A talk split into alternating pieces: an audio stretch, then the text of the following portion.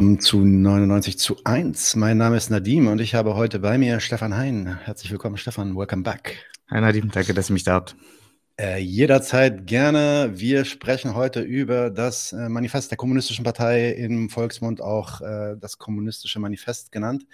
Hintergrund war der, dass ich irgend, ich glaube, im letzten oder im vorletzten Doppelpack irgendeine despektierliche Aussage zum Manifest gemacht habe, äh, weil ich ja da auch wirklich schon meine Unzufriedenheit habe mit dem Inhalt von diesem Ding. Und dann hat Stefan sich gemeldet und meinte, äh, da müssen wir mal, glaube ich, drüber reden.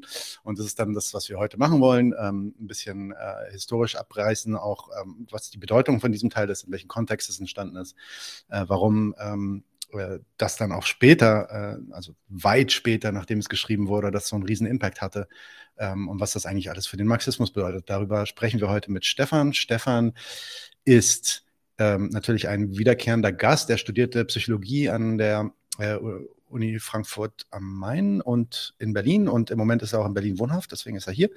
Und er ist in dem Platypus-Chapter hier in Berlin aktiv. Platypus Affiliate Society, wir haben dazu mal eine Folge gemacht. Schaut euch das an, falls ihr es noch nicht kennt. Ist auf jeden Fall was, was äh, es sich lohnt ähm, auszuchecken. Ähm, ich habe gehört von einem Kollegen aus dem Podcast, dass die Platypus-Gruppe in Köln gerade ein Public Viewing macht. Das heißt, Shoutout an euch, äh, die zwei Leute, die da sitzen. ähm, schön, dass ihr dabei seid und natürlich immer Kommentare und Fragen stellen oder äh, ähm, Kritikpunkte. Die versuchen wir natürlich aufzunehmen. Stefan, bevor wir loslegen mit dem Manifest, hast du vielleicht irgendwie ein paar Sachen, die du ankündigen willst? Entweder vom Platypus oder ich sehe auch dieses schicke Buch, was du da liegen hast. Vielleicht sagst yes. du ein, zwei Sachen dazu. Ähm, wie immer, ähm, unsere Einladung. Wir haben Chapter auf Deutsch Ortsgruppen in Lass mich nicht lügen, Hamburg, Berlin, Halle, Köln. Leipzig, Köln, Frankfurt am Main, Jena und Shoutout, wo ich was vergessen habe, Bochum. Bochum. Ähm, falls ich noch jemand vergessen habe, äh, seht's mir nach, sagt's mir Bescheid. Und natürlich in Österreich in Wien. Ähm, genau, äh, der, der kurze Werbeblock, ähm, der Anteaser. Chris Catrone, Platypus-Kunde, hat ein Buch äh, veröffentlicht, Death of the Millennial Left, Interventions 2006 to 2022, über Sublation Press. Ähm, in Deutschland meines Wissens noch nicht ganz erhältlich. Man hat es mir in einem Koffer aus den USA mit hierher gebracht, sollte aber demnächst hoffentlich auch in Europa verfügbar sein. Ähm, wenn ihr wissen wollt, äh, was der Tod der Millennial Linken ist, warum es dafür in Europa, äh, zumindest in, äh, in, Deutschland, jetzt keinen eigenen Begriff gibt, ähm, wie genau sie gestorben ist und was das heißt, äh, führt euch dieses Buch zu Gemüte, sobald es möglich ist. Besonders lustig fand ich die Zitate auf dem Rücken. Normalerweise auf diesen amerikanischen Büchern gibt es dann immer so Zitate von Leuten, die äh, über das Buch und den Autor schwärmen. Was steht denn da zum Beispiel drauf? Pseudo-Marxist, Pro-Imperialist, Academic Claptrap von der Spartacist League. I stopped paying attention with Why Not Trump, Moshe Paston. I could not give less of a shit about a socialist intelligentsia, Adolf Reed Jr. Chris Catrone is literally Hitler the Internet. Very nice. Okay. Da können wir vielleicht auch mal den Chris noch mal reinholen für, das, äh, für, für, eine Vorstellung von dem Buch. Okay, aber dann kommen wir jetzt mal zu, den, ähm, zu dem eigentlichen Thema, nämlich äh, das Kommunistische Manifest, Manifest der Kommunistischen Partei äh, von Marx und Engels, im, im zumindest ja, unterzeichnet als, äh, das waren die Autoren hauptsächlich von Marx geschrieben. Ähm, Stefan, was ist eigentlich das Kommunistische Manifest? Ich würde sagen, wir gehen in Medias Res mit äh, einem Zitat des Genossen Lenin. Let's ähm, do this. Dieses kleine Büchlein wiegt ganze Bände auf. Sein Geist beseelt und bewegt bis heute das gesamte organisierte und kämpfende Proletariat der zivilisierten Welt. Das ist die beste Beschreibung des kommunistischen Manifests. Ähm, aber da das nicht ausreicht, ähm, so ein bisschen mehr. Also es ist eine Auftragsarbeit des Bundes der Kommunisten, vorher bekannt als äh, Bund der Gerechten. Ähm, und äh, unter dem Bund der Gerechten gab es auch noch die Losung, alle Menschen sind Brüder. Ähm, durch Marx und Engels wird es Proletarier aller Länder vereinigt euch. Und ähm, der Text ähm, wurde geschrieben für so als äh, eben als Programm, als Manifest dieser, äh, dieses Bundes äh, in der revolutionären Situation 1847, 1848. Also im Dezember 1847 kriegen Marx und Engels den Auftrag, das Buch zu schreiben, schreiben es auch im selben äh, Monat noch fertig. Wenn ich mich nicht irre, wird es im Februar 1848 veröffentlicht. Und ähm, so ein vielleicht ein kleiner Hintergrund dazu. Ähm, wer war dieser Bund der Kommunisten? Es war ein Geheimbund, ähm, sehr stark ähm, von, von Deutschen ausgefüllt, aber international. Ähm, in der Zeit damals, das ist was, was heute so ein bisschen untergeht, ist, ähm, die Arbeiterklasse war wirklich super international. Das heißt, Arbeiter sind sehr oft zwischen Ländern und manchmal auch so zwischen Kontinenten, also Europa und äh, Amerika zum Beispiel hin und her gewechselt. Es gab dort Austausch unter den Leuten.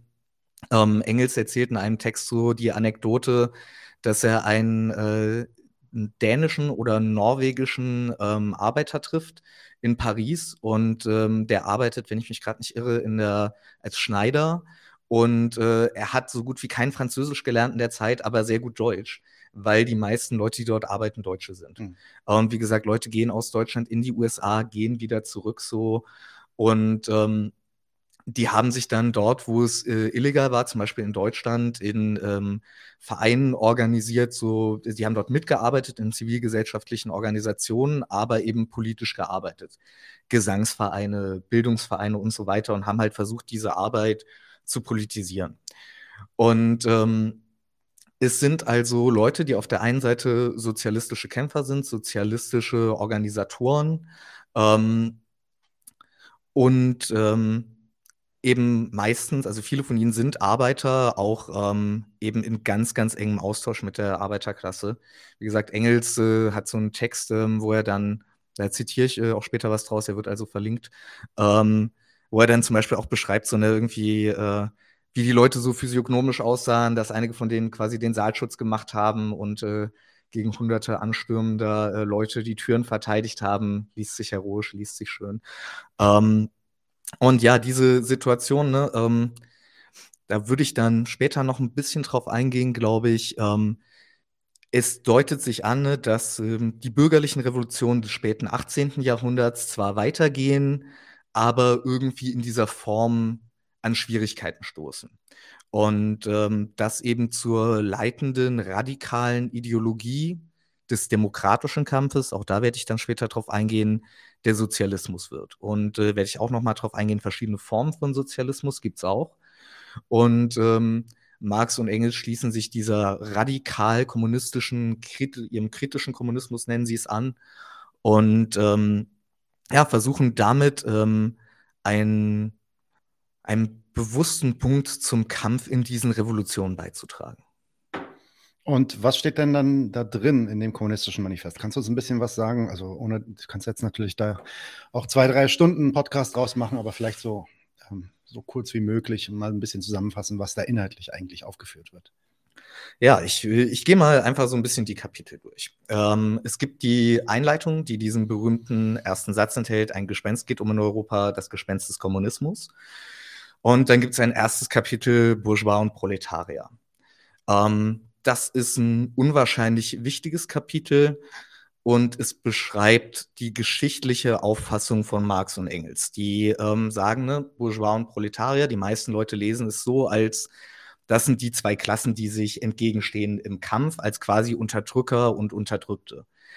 Ähm, die Punchline von Marx und Engels ist aber deutlich ausgefeilter, dass sie nämlich sagen, der Bourgeois, die Bourgeoisie, war das revolutionäre Subjekt, der revolutionäre politische Agent der letzten Epoche. Ähm, und die bourgeoise bürgerliche Revolution überwindet Feudalismus, Absolutismus und ähm, löst diese alte traditionelle Welt auf, die quasi auch einen theologischen Kosmos hat, also noch keine Aufklärung hatte, die ein göttliches Recht hatte und sowas.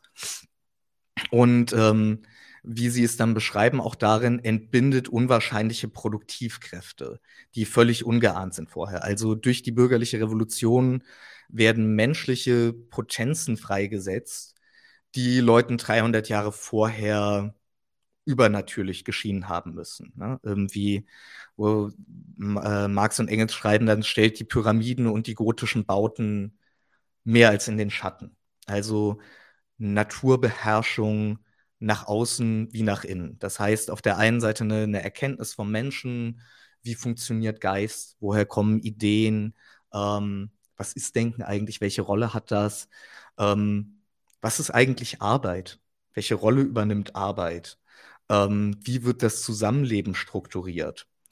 Und ähm, in diesem Kapitel geht es darum, dass sie sagen, die, es zeigt sich in den momentanen revolutionären Kämpfen, dass die Bourgeoisie ihren Kampf bis an die absoluten Grenzen geführt hat und das jetzt nicht mehr weitergeführt werden kann.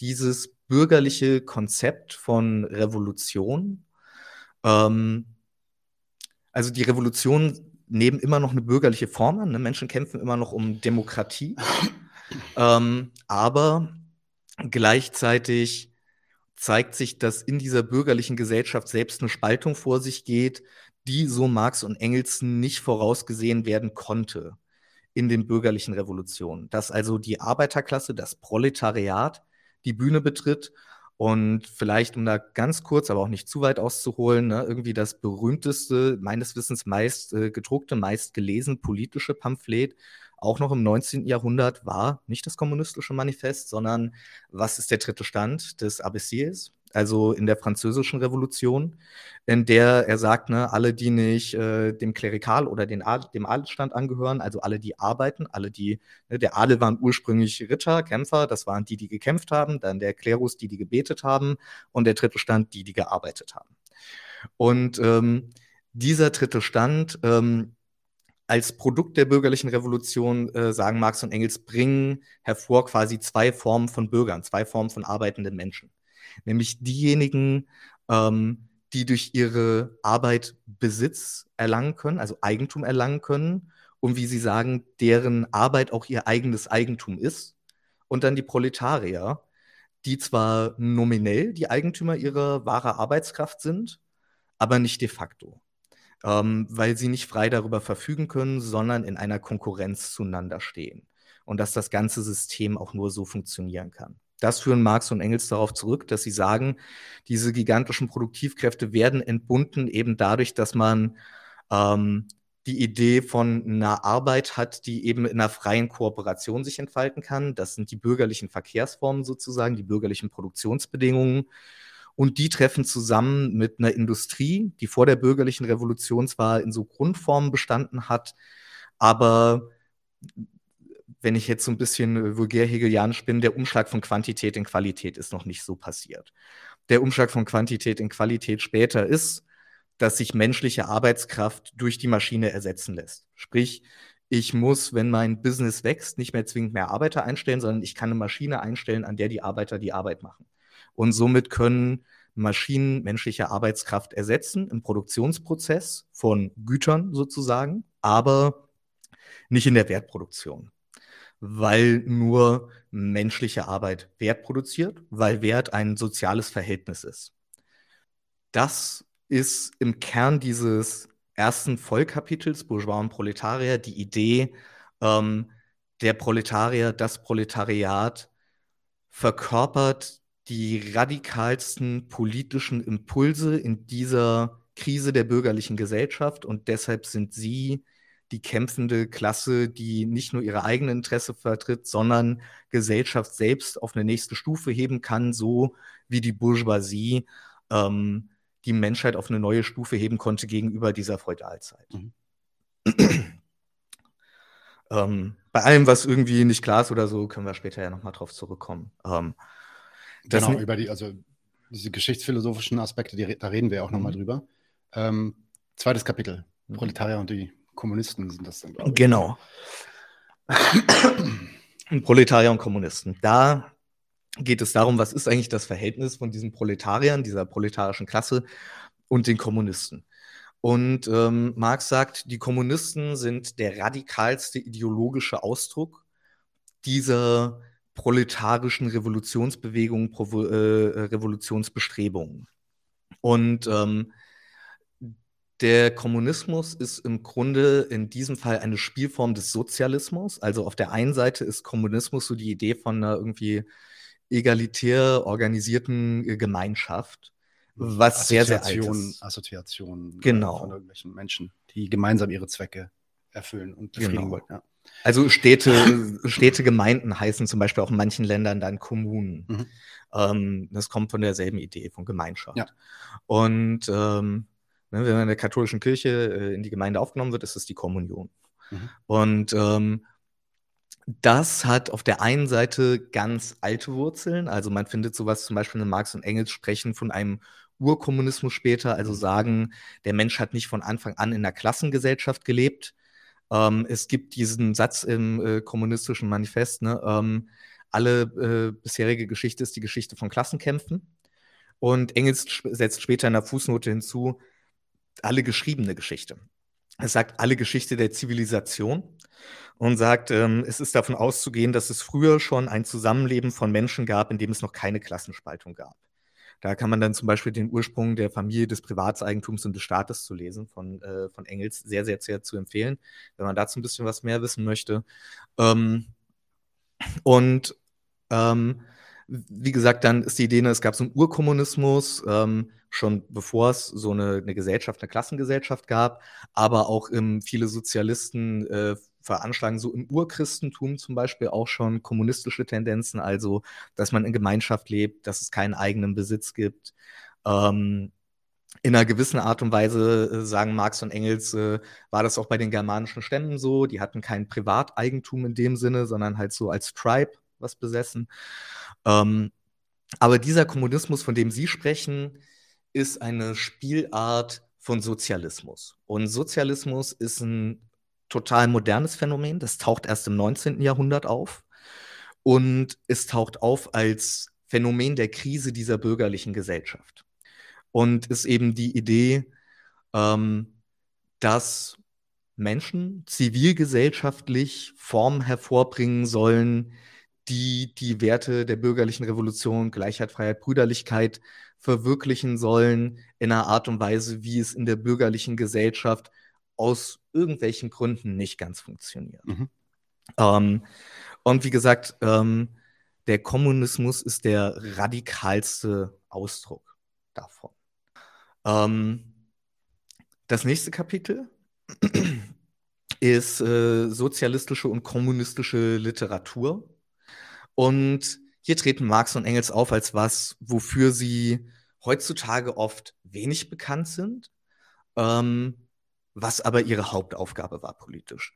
Also oft sagt man so, ne, das sind die Begründer des Kommunismus, das ist äh, Bullshit und äh, jeder, der das interessiert, der weiß das auch, weil es eben schon diese kommunistische Bewegung gab, zu der Marx und Engels dazugestoßen sind. Und ähm, was sie sind, sie sind eine aktiv in diese, in diese Politik involviert, auf der einen Seite praktische Organisation, eben zum Beispiel mit dem Bund der Kommunisten, also Marx und Engels, die, die arbeiten mit allen, die versuchen über Leute zu beeinflussen, ähm, diskutieren mit verschiedenen Linken. Und sie äh, sind natürlich auch, sie treten ein als Kritiker dieser bestehenden Tendenzen. Und Kritiker heißt auf der einen Seite erklären sie, inwiefern all die Sachen unzulänglich sind. Mhm. Auf der anderen Seite schließen sie sich diesem Kampf aber auch an und sagen, es ist unser Kampf. Mhm. Und ähm, dann teilen sie das auf. Es gibt ähm, ne, der, äh, den reaktionären äh, Sozialismus, nennen sie das. Da gibt es den äh, Feudalsozialismus, den kleinbürgerlichen Sozialismus und den deutschen Sozialismus. Ähm, schon auf jeden Fall benennenswert, äh, dass das irgendwie die einzige Nationalität ist, die so den eigenen Namen für Sozialismus bekommt und dann der schlimmsten aller Kategorien sozusagen. Ähm, da lässt er kein gerades Haar dran. Da lässt er kein gerades Haar dran, ja, aus, äh, aus guten Gründen. ähm, und ähm, in dem Fall wird eben so beschrieben, dass Marx und Engels auch sagen, es sieht eigentlich so aus, als ob den größten Teilen der Bevölkerung schon klar würde, diese Form von Gesellschaft, diese bürgerliche demokratische Gesellschaft, die ist nicht einfach so haltbar, sondern es gibt irgendwelche Neuerungsversuche darin und eben von reaktionären bürgerlichen und fortschrittlichen Elementen gibt es überall Leute, die Sozialismus deklamieren. Das, der nächste Unterabschnitt dieses Kapitels heißt dann auch der konservative oder Bourgeois-Kommunismus ähm, oder Sozialismus. Ich glaube Sozialismus. Mhm. Ähm, und ähm, da ähm, ne, geht es dann eben darum, dass zum Beispiel dieser, in dieser ersten Kategorie der Reaktionäre, dass es da Leute gibt, deren Problem mit bürgerlicher Gesellschaft ist, dass die fortschrittlich ist. Die sagen, ähm, früher war doch alles viel gemütlicher und irgendwie viel sicherer und guck mal jetzt die scheiß Umstände, unter denen wir leben und sowas. Und ähm, was wir brauchen, ist irgendeine Form von Gemeinschaft, aber das geht gegen die fortschrittlichsten Tendenzen der bürgerlichen Gesellschaft, die alles Ständische und Stehende verdampfen lässt, mhm. den Menschen aus der Ideologie des Landlebens befreit, den Bauer von seiner Scholle befreit, ähm, das Weib davon befreit, reines Religion angreift und so. Ja. Genau, ja, ja. genau. Und ähm, das finden die Konservativen natürlich nicht geil und deshalb nehmen sie den äh, Sozialismus als eine äh, Ideologie, um ihre reaktionären Sachen durchzubringen. Interessanterweise ein Phänomen, was uns im 20. Jahrhundert wieder begegnet. Mhm. Ähm, und ähm, in Deutschland ähm, sagt er, ist es halt so, die Leute sind alle so, ich sage das jetzt mal polemisch, das sind alles so, so Philosophie-Theorie-Wichser. Und äh, die schrubben halt die ganze Zeit so irgendwie denselben deutschen Idealismus runter und sagt er, und damit verschandeln sie dann ähm, den französischen Sozialismus, den sie eigentlich klauen. Also sie nehmen äh, so als Grundlage den französischen Sozialismus und machen dann alles äh, irgendwie Sinnvolle daran kaputt, indem sie es halt mit irgendwelchen äh, philosophisch-theoretischen Phrasen überdecken und pseudo vertiefen. Ähm, und ja, no good. ähm, der, äh, übrigens, da kam auch der Kommentar, weil ähm, den äh, Kommentar, den hast du schon vorhergesehen, äh, Stefan. Mhm. Hier fragte mich Sesh, seit wann hat Daniel eine Brille? Und ein bisschen abgenommen hat er auch. Ja. ich habe extra keinen Fred Perry Polo angezogen heute. ja, ähm, und ne, dann gibt es die, äh, die Bürgerlichen, da sind Marx und Engels, ne, die waren schon auch, die waren hart, da nehmen sie Proudhon ran. Mhm. Ähm, in dem Ding, dass sie sagen. Den mag Marx sowieso sehr gern. Ja, aber natürlich so auch, ne, ähm, Marx nimmt Proudhon nicht als das Arschloch vom Dienst, sondern als einen der fortgeschrittensten Ausdrücke der kommunistischen Bewegung. Also Pierre-Joseph Proudhon, ähm, für die, die es nicht wissen, äh, eben wichtiger Kommunist, Sozialist, ähm, 80er, 30ern, 1840ern. Marx trifft den auch in Paris. Und ähm, Proudhon hat diese Parole ähm, Eigentumsdiebstahl. Und Marx sagt: Moment, Moment, Moment, wovon reden wir eigentlich so? Und sagt dann, das ist viel zu allgemein gefasst. Das Problem ist nicht, dass Eigentum Diebstahl ist, sondern Eigentum wird zu sowas wie Diebstahl in der bürgerlichen Gesellschaft. Und das ist eben dieser Punkt, was ich meinte, ne? irgendwie ähm, Marx sagt, die Kommunisten wollen nicht das Eigentum abschaffen, sondern diese spezifische Form von Privateigentum, die es einzelnen Menschen und dann Klassen von Menschen ermöglicht, über die Arbeit und somit das Eigentum anderer Menschen zu verfügen. Und sagen, das Eigentum, das die Freiheit garantiert, das wollen die Kommunisten nicht abschaffen, sondern das Eigentum, was Zugriff auf die Freiheit anderer gewährt. Weil es äh, ganz gut ist, dass die Gesellschaft sich selbst gehört und eben nicht der Natur oder Gott oder sowas. Ähm, und ähm, Proudhon ist so einer der, äh, so man sagt so ein bisschen der Vater des Anarchismus. Und äh, Lenin sagt äh, später, Anarchisten sind Liberale mit Knarren oder mit Bomben, weil sie im Grunde ähm, eigentlich nur wieder äh, eine bürgerliche Gesellschaft aufbauen wollen. Und wie Marx und Engels denken, nicht das Problem der Selbstwidersprüchlichkeit bürgerlicher Gesellschaft erfassen. Und insofern dieser konservative oder bourgeois ähm, Kommunismus ist dann halt eine Idee, die schon weiter vordringt in die Idee, warum es so eine Notwendigkeit, eine gesellschaftliche Notwendigkeit von Sozialismus, Kommunismus gibt, aber das Ganze missversteht, quasi ein Gegenmodell posen will, ähm, äh, anbieten will, ähm, aber darin nicht versteht, wo das eigentliche Problem liegt und deshalb, wenn sie sich durchsetzen würden, einfach die ganze Sache nochmal von vorne bauen würden. Ähm, und ja, dann gibt es den, ähm, den äh, utopisch-kritischen Sozialismus, Kommunismus, wie sie das nennen. Dem schließen sie sich selber an und sagen, na, in den 30er Jahren gibt es halt solche Leute wie Owen und Fourier, also utopische Sozialisten, die ähm, wahnsinnig fortschrittliche Ideen hatten und somit wirklich irgendwie angezeigt haben, also sie haben Ideen produziert in bürgerlicher Gesellschaft über bürgerliche Gesellschaft, die das Problem bürgerlicher Gesellschaft adressiert haben, in einer Art und Weise, wie das vorher noch nicht passiert ist. Und sagen, aber es hat sich halt rausgestellt, dass deren Idee, wie das umzusetzen wäre, quasi Anfänge davon in der Gesellschaft aufzubauen, dass das so nicht funktionieren kann. Und was sie wollen, ist, dass es eine politische äh, Idee ist. Und was sie sagen, das ist so ein bisschen die, die Punchline des kommunistischen Manifests.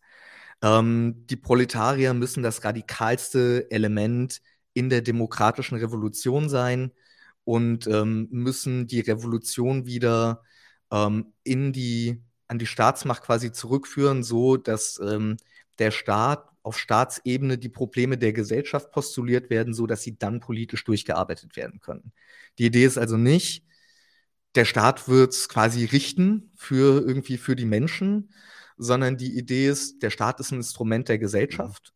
Und ähm, nur wenn die Gesellschaft den Staat quasi dazu zwingt, diese Probleme auch zu adressieren, dann können sie auch gesellschaftlich überwunden werden. Und es wäre somit die Problemstellung auf einer höheren Ebene, wenn man so will. Es wäre mhm. keine Lösung, aber es wäre die höhere Problemstellung. Weil eben verschiedene Revolutionsversuche vorher ähm, tatsächlich immer wieder dazu geführt haben, dass der Staat, der eigentlich die Freiheit der Gesellschaft verwalten soll, das zwar in einer gewissen Weise auch tut, aber diese Freiheit auch immer weiter einschränkt, seit Beginn der Revolution.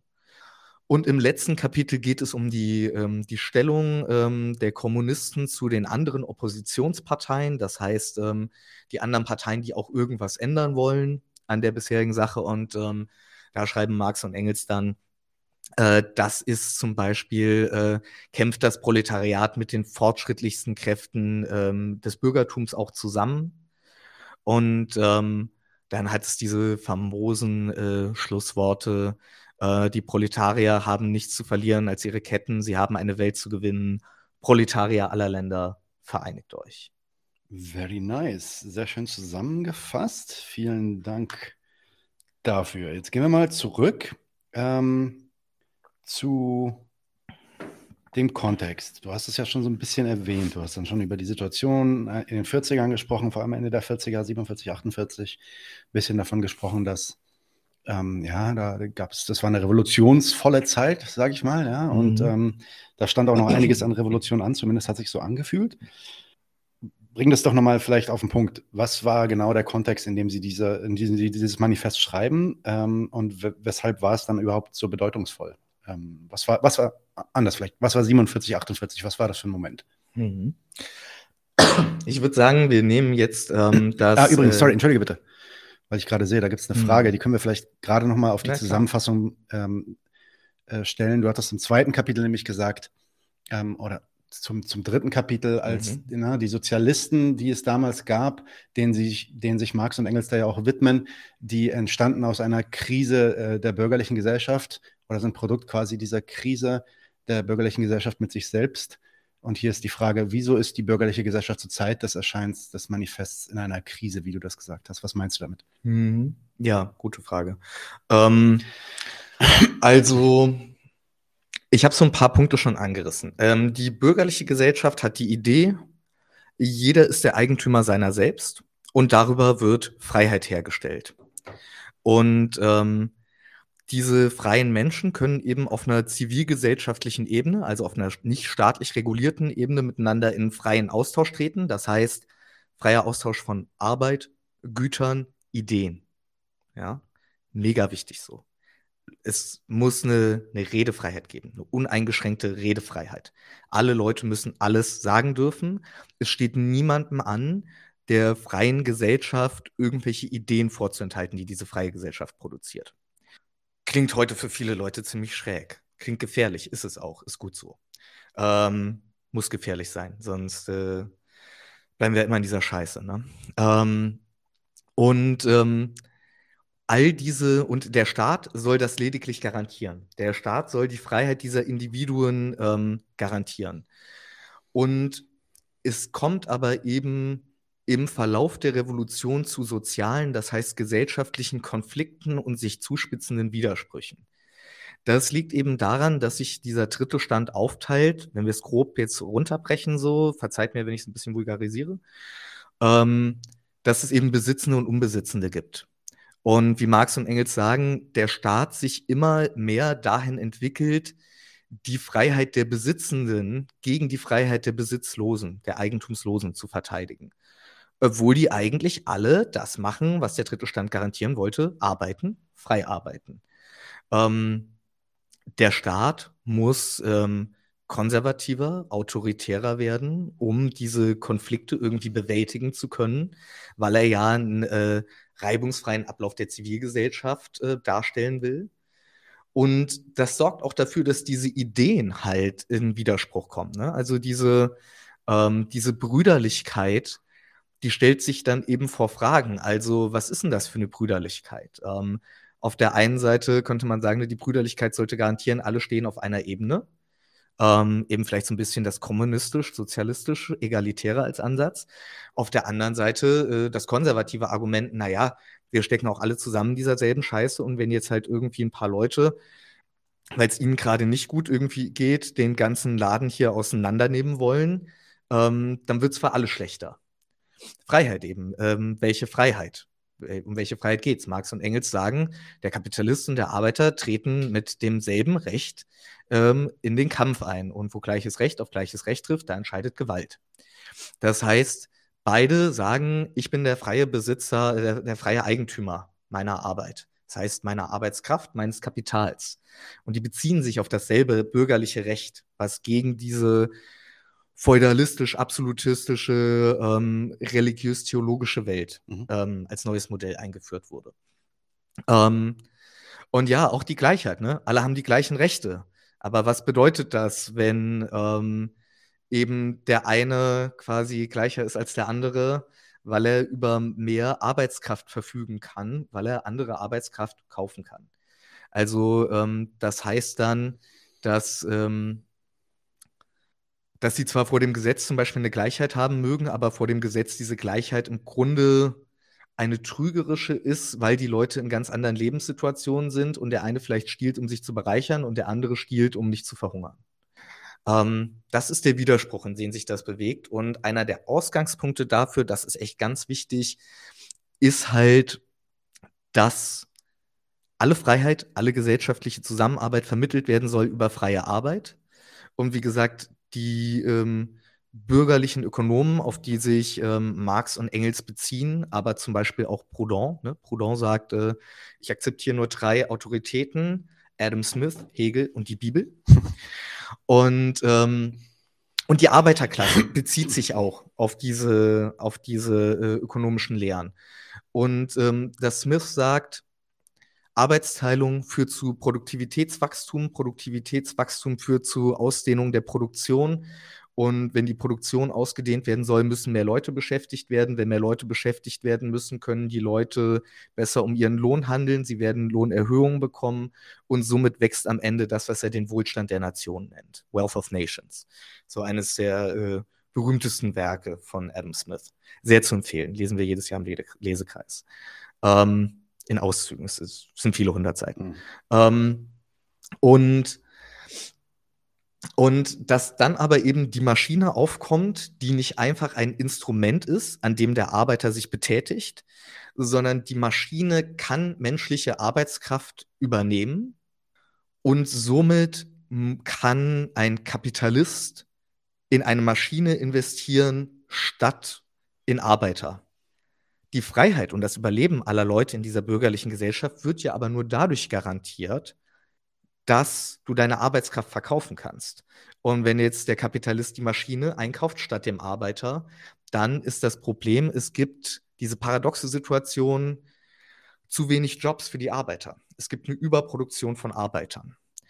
Und ähm, somit wird systematisch eine Klasse erzeugt, die konkurriert um die Jobs, die es gibt und ähm, die in diesem System des Kapitalismus, wie Marx und Engels sagen, strukturell nirgendwo hin kann, weil der technologische Fortschritt immer weiter getrieben wird.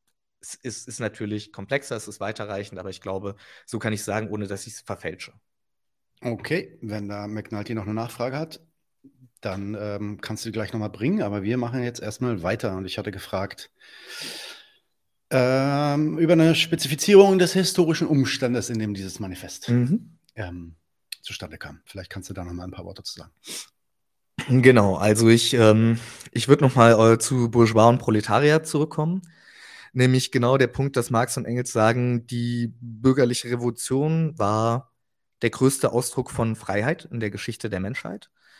Aber die Freiheit, die sie produziert, die wird eben widersprüchlich, selbst unterminierend. Also ähm, Hegel und Kant und so, die stellen sich das noch so vor, ein Fortschritt der Freiheit befördert den anderen Fortschritt der Freiheit. Eine Freiheit im Markt, in der Philosophie, in der Kunst, ähm, die geben sich alle Momentum, die beschleunigen sich und unterstützen sich. Während Marx und Engels schon in den 40er Jahren diese Tendenz erkennen, dass bürgerliche Gesellschaft zu einem Punkt gelangt, äh, zu gelangt sein scheint, dass die Freiheit, die auf der einen Seite gewonnen wird, die Freiheit auf der anderen Seite unterminiert. Und ähm, dass somit zwar immer noch diese Idee der bürgerlichen Gesellschaft anstrebenswert wäre, denn die bürgerlichen Revolutionäre wollen auch, dass der Staat verschwindet und die Nationen verschwinden.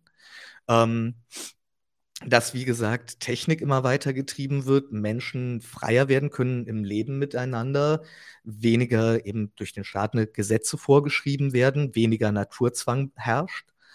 Ähm, aber die Idee, dass das einfach in einer demokratischen Revolution des Volkes passieren könnte, sagen sie, das ist politisch nicht mehr haltbar. Und das sehen wir durch den Ausdruck des Sozialismus, der eben quasi eine Gegenidee schafft und sagt so, wir meinen irgendwie eine andere und eine wirkliche Freiheit.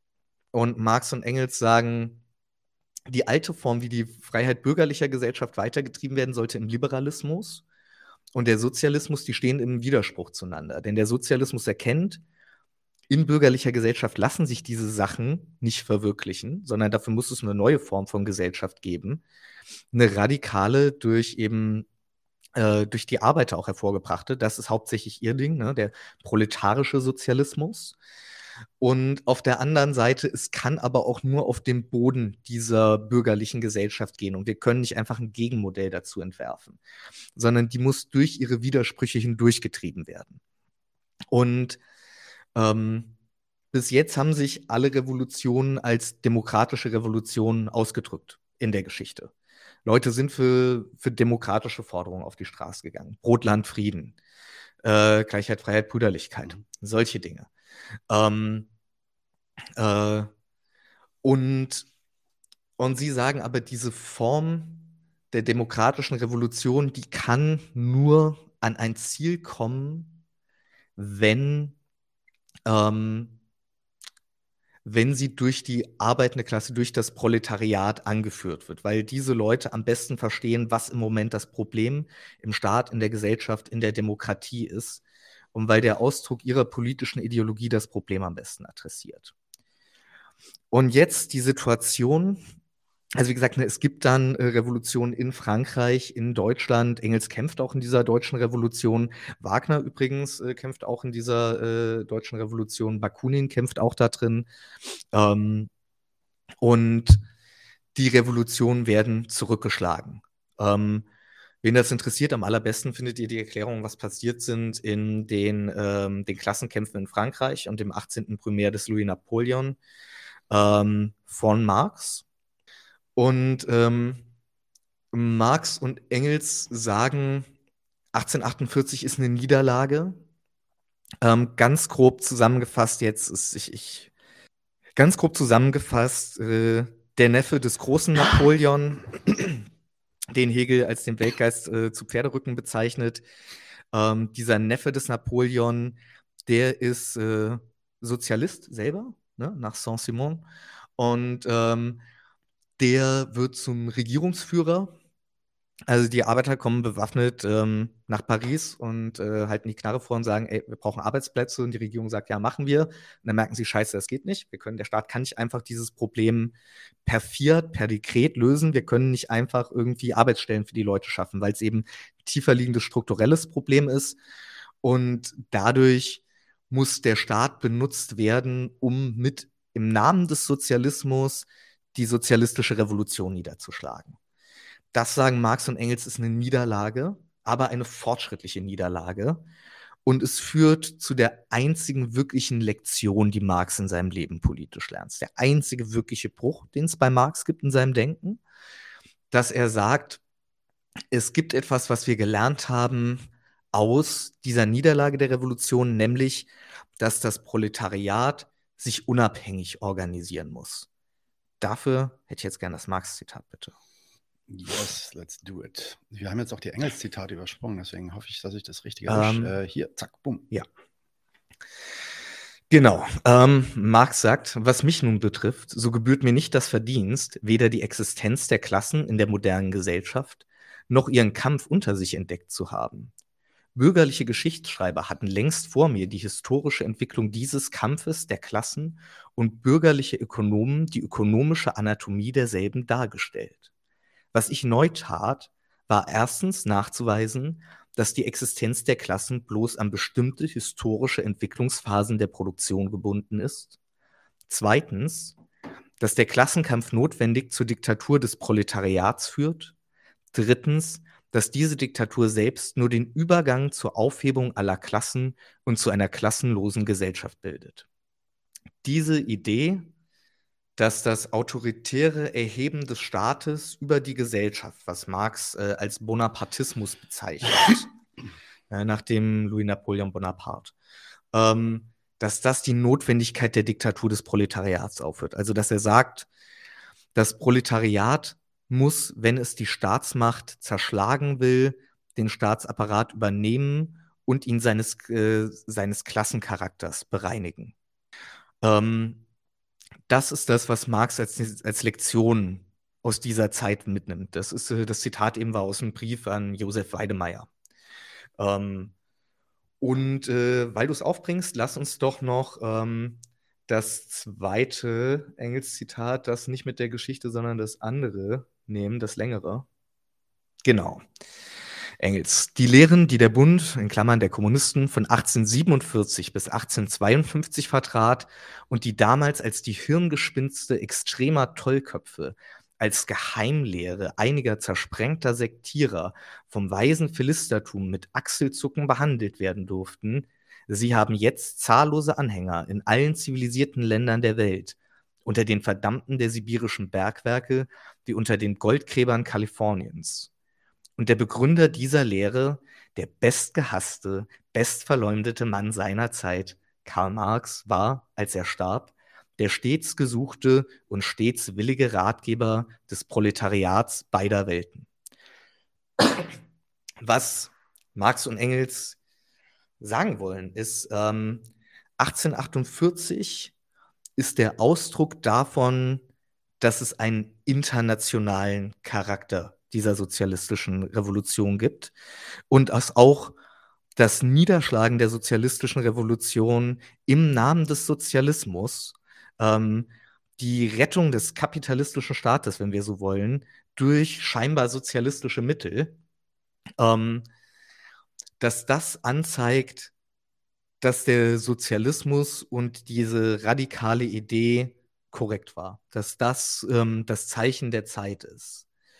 Und dass sie eben, ne, das, das ist auch echt wichtig, sich das vorzustellen. Ne? Wenn Marx und Engels sagen, dass der Staat überwunden werden muss, dann heißt das, es muss eine Situation gesellschaftlich hergestellt werden, in der es keine Grundlage mehr dafür gibt, dass wir den Begriff des Staates haben. Mhm. In der solche Freiheit existiert, dass es nichts gäbe, was sich lohnen würde, als einen Staat zu bezeichnen, weil der Staat immer was mit Herrschaft zu tun hatte. Was sie auch sagen, ist, das ist ein internationales Phänomen. Frankreich hatte eine radikal bürgerliche Revolution. Großbritannien hatte diese Glorious Revolution als allererstes äh, Land überhaupt. Die USA hatten die äh, Unabhängigkeitserklärung und, ähm, und ihre Konstitution, der sie eben die bürgerliche Freiheit erklärt haben. Und äh, dann gibt es Deutschland, ähm, was zu der Zeit eben ne, noch nicht mal ein Kaiserreich ist, sondern zersplitterte Fürstentümer und was weiß ich, ähm, unter schon der ägidischen Führung dieses aufstrebenden Königreichs Preußen. Ähm, das Zarentum in Russland und ne, Kalifornien auch so, vielleicht zu der Zeit so, also Kalifornien war eben Wild Wild West. Das war was, was Leute erst erschlossen haben, zivilisatorisch, wo eben Glücksritter hin sind, die auch schon von Arbeitslosigkeit betroffen waren. Und die Leute sind nicht nach Kalifornien, weil es da so viel Gold gab, sondern weil es keine Arbeit gab. Mhm. Und man halt irgendwie äh, seines Glückes Schmied sein wollte, musste. Und was eben darin angekündigt werden soll, ist zu sagen, obwohl diese Länder und Situationen so unterschiedlich sind, von der von dem rückständigsten Absolutismus dieser Autokratie in Sibirien bis zu dem eigentlich noch unerschlossenen Gebiet Kaliforniens gilt überall dieselbe Losung, weil überall freie Lohnarbeit sich als ordnendes Prinzip durchsetzt. Ne? Und auf der einen Seite hat das eben schon eine positive Funktion im gewissen Sinne, diese alten Bande aufzulösen, auf der anderen Seite aber auch schon die negative, dass diese Freiheit eigentlich, ich will nicht sagen, es ist keine wirkliche Freiheit mehr, aber mhm. es ist eben eine selbstwidersprüchliche Freiheit, die für einen großen und größer werdenden Teil der Menschen durch die Rechte, die die Freiheit garantieren sollen, die Fra Freiheit de facto nicht garantiert, sondern untergräbt. Und äh, dann nehmen wir jetzt einfach auch noch das andere Engels-Zitat. Dann ähm, haben wir sie zusammen. Ja, Schöne. Ich glaube, das war das. Yes. Ja. Schöne Punchline ist ähm, als, äh, als Fußnote, als Anmerkung noch in der deutschen Ideologie, also auch noch äh, vor, vor dem Manifest ähm, und nicht, ähm, nicht in der endgültigen Textausgabe, aber äh, berühmt berüchtigt. Engels sagt, wir kennen nur eine einzige Wissenschaft, die Wissenschaft der Geschichte. Die Geschichte kann von zwei Seiten aus betrachtet werden, in die Geschichte der Natur und die Geschichte der Menschen aufgeteilt werden. Beide Seiten sind indes nicht zu trennen. Solange Menschen existieren, bedingen sich Geschichte der Natur und Geschichte der Menschen gegenseitig. Und ich glaube, wir kommen später nochmal so drauf, auf die Frage von äh, Geschichtsphilosophie. Ich komme da auf jeden Fall nochmal drauf. Was ist denn eigentlich Geschichtsphilosophie? Haben Marx und Engels eine und was bedeutet das?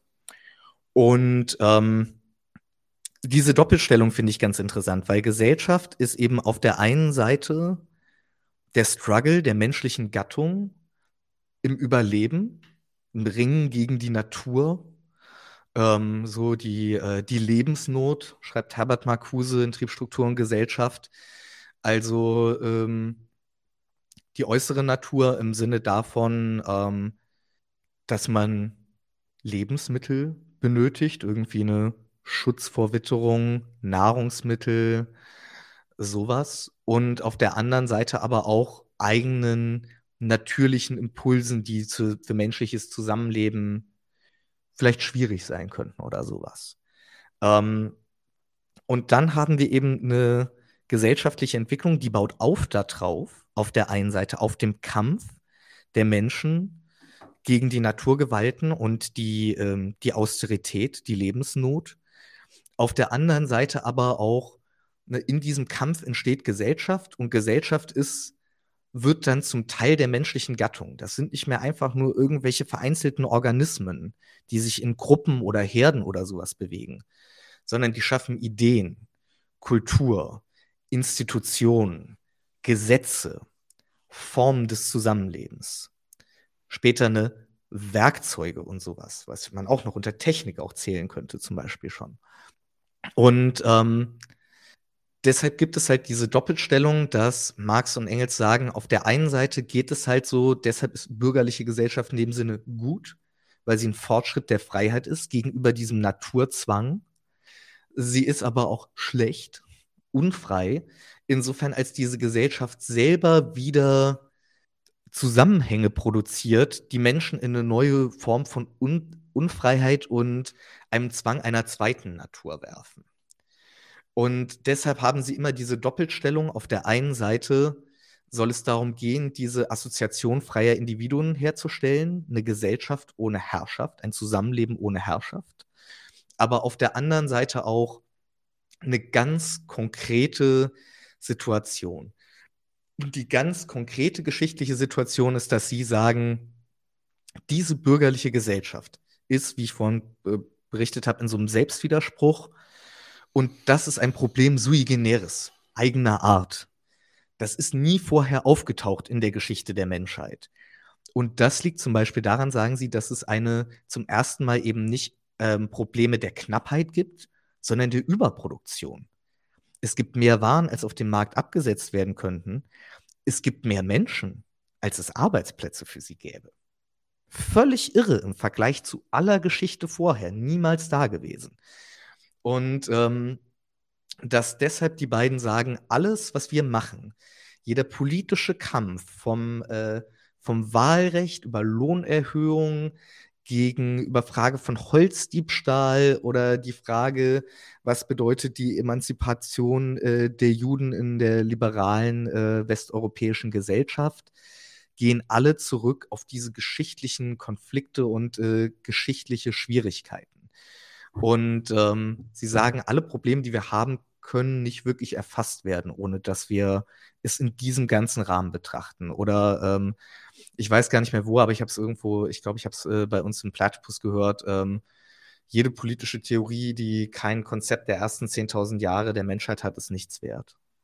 Da würde ich natürlich heftigst widersprechen. Ja, das hoffe ich doch. ich bin ja nicht für Einverständnis hier. Wir wollen ähm, trotzdem weiter im Text gehen, weil wir haben noch einiges an Fragen und wir sind schon recht fortgeschritten in der Zeit. Ähm, deswegen vielleicht, lass uns mal die Wende kriegen zu, okay, wir waren jetzt 47, 48, wir waren jetzt in der Zeit des Manifests und du hast eine interessante Sache gesagt im Vorgespräch mit dir. Ähm, du meinst die eigentliche Bedeutung des Manifests, also das, was das Ding eigentlich dann so wirksam macht und auch, auch ähm, international dann auch äh, so anerkannt macht, die kommt erst viel, viel später, die passiert gar nicht in dieser Zeit. Mhm. Du hast ja auch selber gesagt, ne, Ende des 19. Jahrhunderts war, war, war eine andere Schrift, auch äh, die, die meistgelesenste Schrift, also war nicht, nicht das Manifest. Mhm. Ähm, das passiert erst später. Äh, wann erlangt denn das Manifest seine äh, eigentliche Bedeutung und warum und wie und was passiert da? Ja. ähm, wir hatten, ich, ähm, wir hatten über die Frage mal gesprochen, so, ähm, ich bringe die, ich nehme die jetzt einfach mal mit rein. Die war irgendwie von dir so, entsteht nicht irgendwie ein wirklicher Marxismus erst Anfang des 20. Jahrhunderts? Und ähm, ich würde sagen, nein. Der Marxismus als organisierte Idee entsteht eben nach der Niederlage der Revolution 48. Also dann ist erstmal revolutionäre Flaute und alle Leute sind ziemlich frustriert und äh, demoralisiert. Dann gibt es eine sogenannte Arbeiterinternationale, wo ähm, Bakunin und Marx dann zum Beispiel zusammen drin sind. Also das, was sich später in Anarchisten und ähm, Kommunisten, Marxisten, Sozialdemokraten spalten wird. Und ähm, mit ähm, so gegen Ende der 60er, Anfang der 70er Jahre geht diese Epoche auch zu Ende. Und ähm, dann wird die Sozialdemokratie organisiert in Ländern. Die Sozialdemokratie hat eben die Idee, auf der einen Seite die Demokratie, das heißt die Werte, die ähm, Gesetze der bürgerlichen Gesellschaft äh, fortzuführen, zu vertiefen, aber eben mit dem sozialen, das heißt gesellschaftlichen Aspekt, also dieser Eigentumsfrage ähm, versehen und das nicht als getrennte Dinge zu sehen. Und daraus, ähm, es gibt da eine lange Aufbauphase. In Deutschland wird die SPD auch mal die aus einer Vereinigung von den ähm, marxistischen, äh, den marxistischen Eisenachern und äh, den Lassallianern, äh, Ferdinand Lassalle war ein anderer deutscher Sozialist, sozialdemokratischer Führer, entsteht. Die werden dann auch verboten unter Bismarck im Zuge dieser Sozialistengesetze und erfahren da aber ein großes Wachstum. Und Ende des 19. Jahrhunderts wächst diese Bewegung auf eine völlig ungeahnte Art und Weise. Und ähm, es gründet sich eine zweite Internationale, die Sozialdemokratische Internationale, die ein marxistisches Programm hat, das Erfurter Programm. Mhm.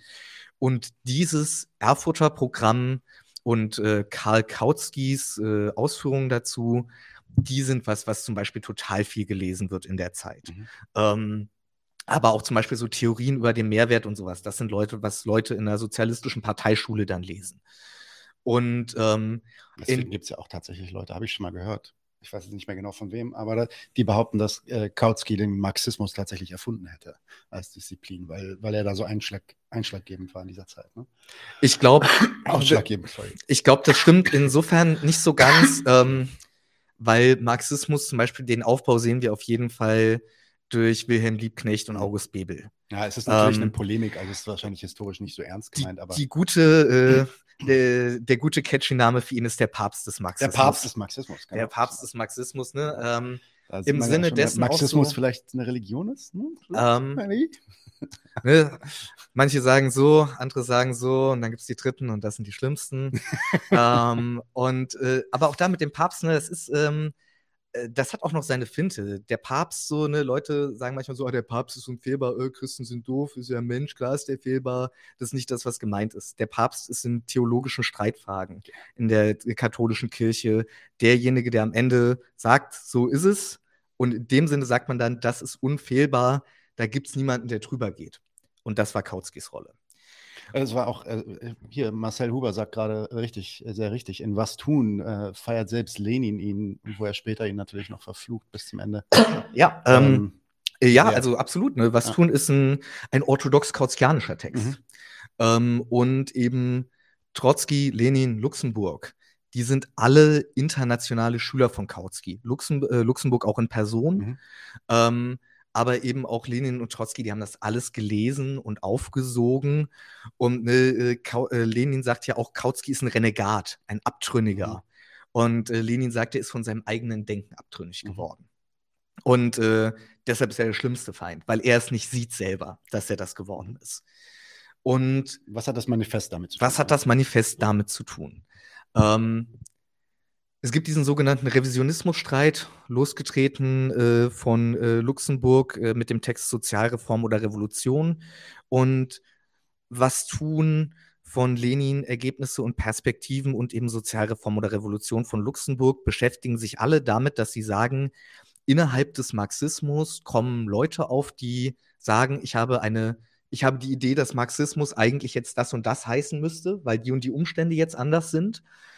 Und die sagen, ähm, ihr geht nicht über Marx hinaus, sondern ihr fallt hinter Marx zurück. Was aber das Spannende ist, ist, ihr tut das nicht, weil ihr Marx nicht kennt, sondern ihr kennt Marx und missversteht ihn. Und dass ihr ihn missversteht, liegt nicht daran, dass ihr dumm seid, sondern dass in unserer Form die revolutionäre Partei zu organisieren. Und die revolutionäre Partei ist die internationale Partei, die zweite internationale. Die hat nationale Sektionen, aber es ist eine internationale Partei, die den, die internationale Staatsmacht an sich bringen und den internationalen bonapartistischen Staat überwinden will. Und, ähm, und diese Partei unter der Führung der SPD fällt um am 4. August 1914 und sie subordiniert sich ihrer Staatsführung, sie ordnet sich unter ihrer nationalen Führung, sodass der Kaiser sagt, ich kenne keine Parteien mehr, sondern nur noch Deutsche. Und ähm, statt das Gegengewicht zu werden, statt einen sozialistischen Bürgerkrieg zu beginnen, ähm, ihre Organisationskapazitäten, ihre Ideologie in den Dienste des imperialistischen Weltkriegs stellt Ja, die Kriegsanleihen. Die Kriegsanleihen. Und aber auch halt so eine Massenmobilisierung und Mhm. auch, äh, dass halt Theorien dafür Also geliefert nicht nur, werden. nicht nur ein Yay, sondern wirklich auch mobilisieren und äh, agitieren quasi. Ja, und auch in der nationale Theorie sagen, das Ja. ist gut für Sozialismus. Ja, genau. Mhm.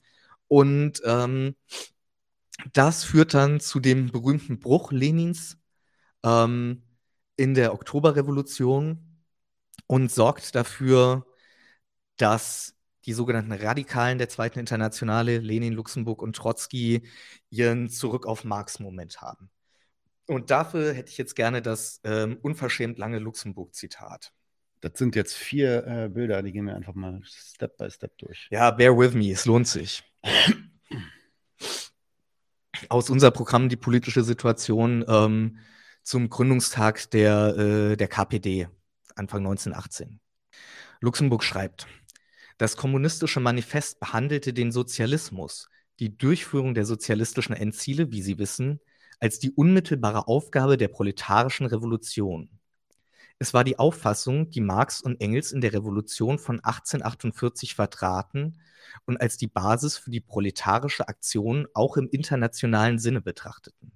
Damals glaubten die beiden und mit ihnen alle führenden Geister der proletarischen Bewegung, man stände vor der unmittelbaren Aufgabe, den Sozialismus einzuführen. Es sei dazu nur notwendig, die politische Revolution durchzusetzen, der politischen Gewalt im Staate sich zu bemächtigen, um den Sozialismus unmittelbar zu Fleisch und Blut zu machen. Nachher wurde, wie Sie wissen, von Marx und Engels selbst eine durchgreifende Revision dieses Standpunkts vorgenommen. Das war das Marx-Zitat, was ich vorhin hatte, aus dem Brief an Weidemeier.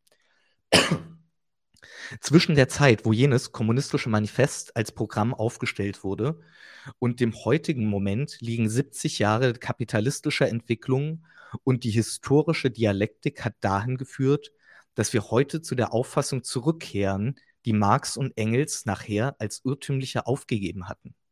Sie hatten sie mit gutem Grund damals äh, als die irrtümliche aufgegeben. Die Entwicklung des Kapitals, die inzwischen vor sich gegangen ist, hat uns dahin gebracht, dass das, was damals Irrtum war, heute Wahrheit geworden ist. Und heute ist unmittelbare Aufgabe, das zu erfüllen, wovor Marx und Engels im Jahre 1848 standen. Allein zwischen jenem Punkte der Entwicklung, dem Anfange und unserer heutigen Auffassung und Aufgabe liegt die ganze Entwicklung nicht bloß des Kapitalismus, sondern, notabene, auch der sozialistischen Arbeiterbewegung und in erster Linie derjenigen in Deutschland als des führenden Landes des modernen Proletariats.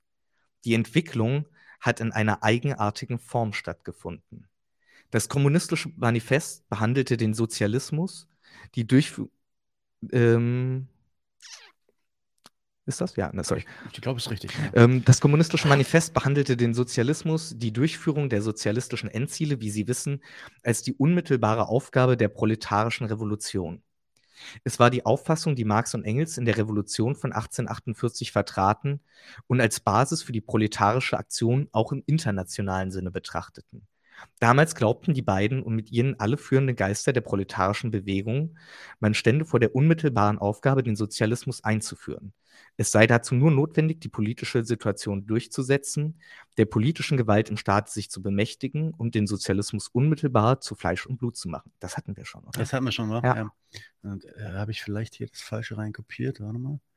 Das ist das gleiche wie das. Das ist live, ne? Yay. Okay, hier kommt noch eins. Ja.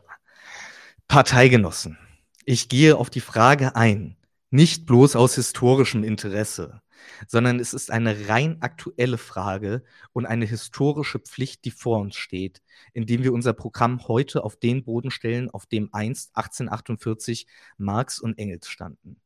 Mit den Veränderungen, die die historische Entwicklung inzwischen herbeigeführt hat, haben wir die Pflicht, ganz klar und bewusst eine Revision vorzunehmen gegenüber der Auffassung, die in der deutschen Sozialdemokratie bis zum Zusammenbruch am 4. August maßgebend war. Wir bringen das ganze Zitat nochmal in der Beschreibung, da kann man das nochmal nachlesen in Ruhe. Und ähm, ne, das wollte ich auch hier sagen, so warum ich darüber rede, sowohl über Luxemburg als auch über dieses Manifest, ist nicht einfach historisches Interesse, sondern ich habe das schon mal in einer anderen Folge gesagt, ich bin kein Marxist, weil ich die sozialistische, proletarische Bewegung nicht kritisieren kann, weil ich sie nicht sehe als eine echte politische Bewegung und auch nicht weiß, ob ich irgendeine Kompetenz dafür hätte. Ich äh, bin nicht tief involviert in die Selbstorganisation der Arbeiter.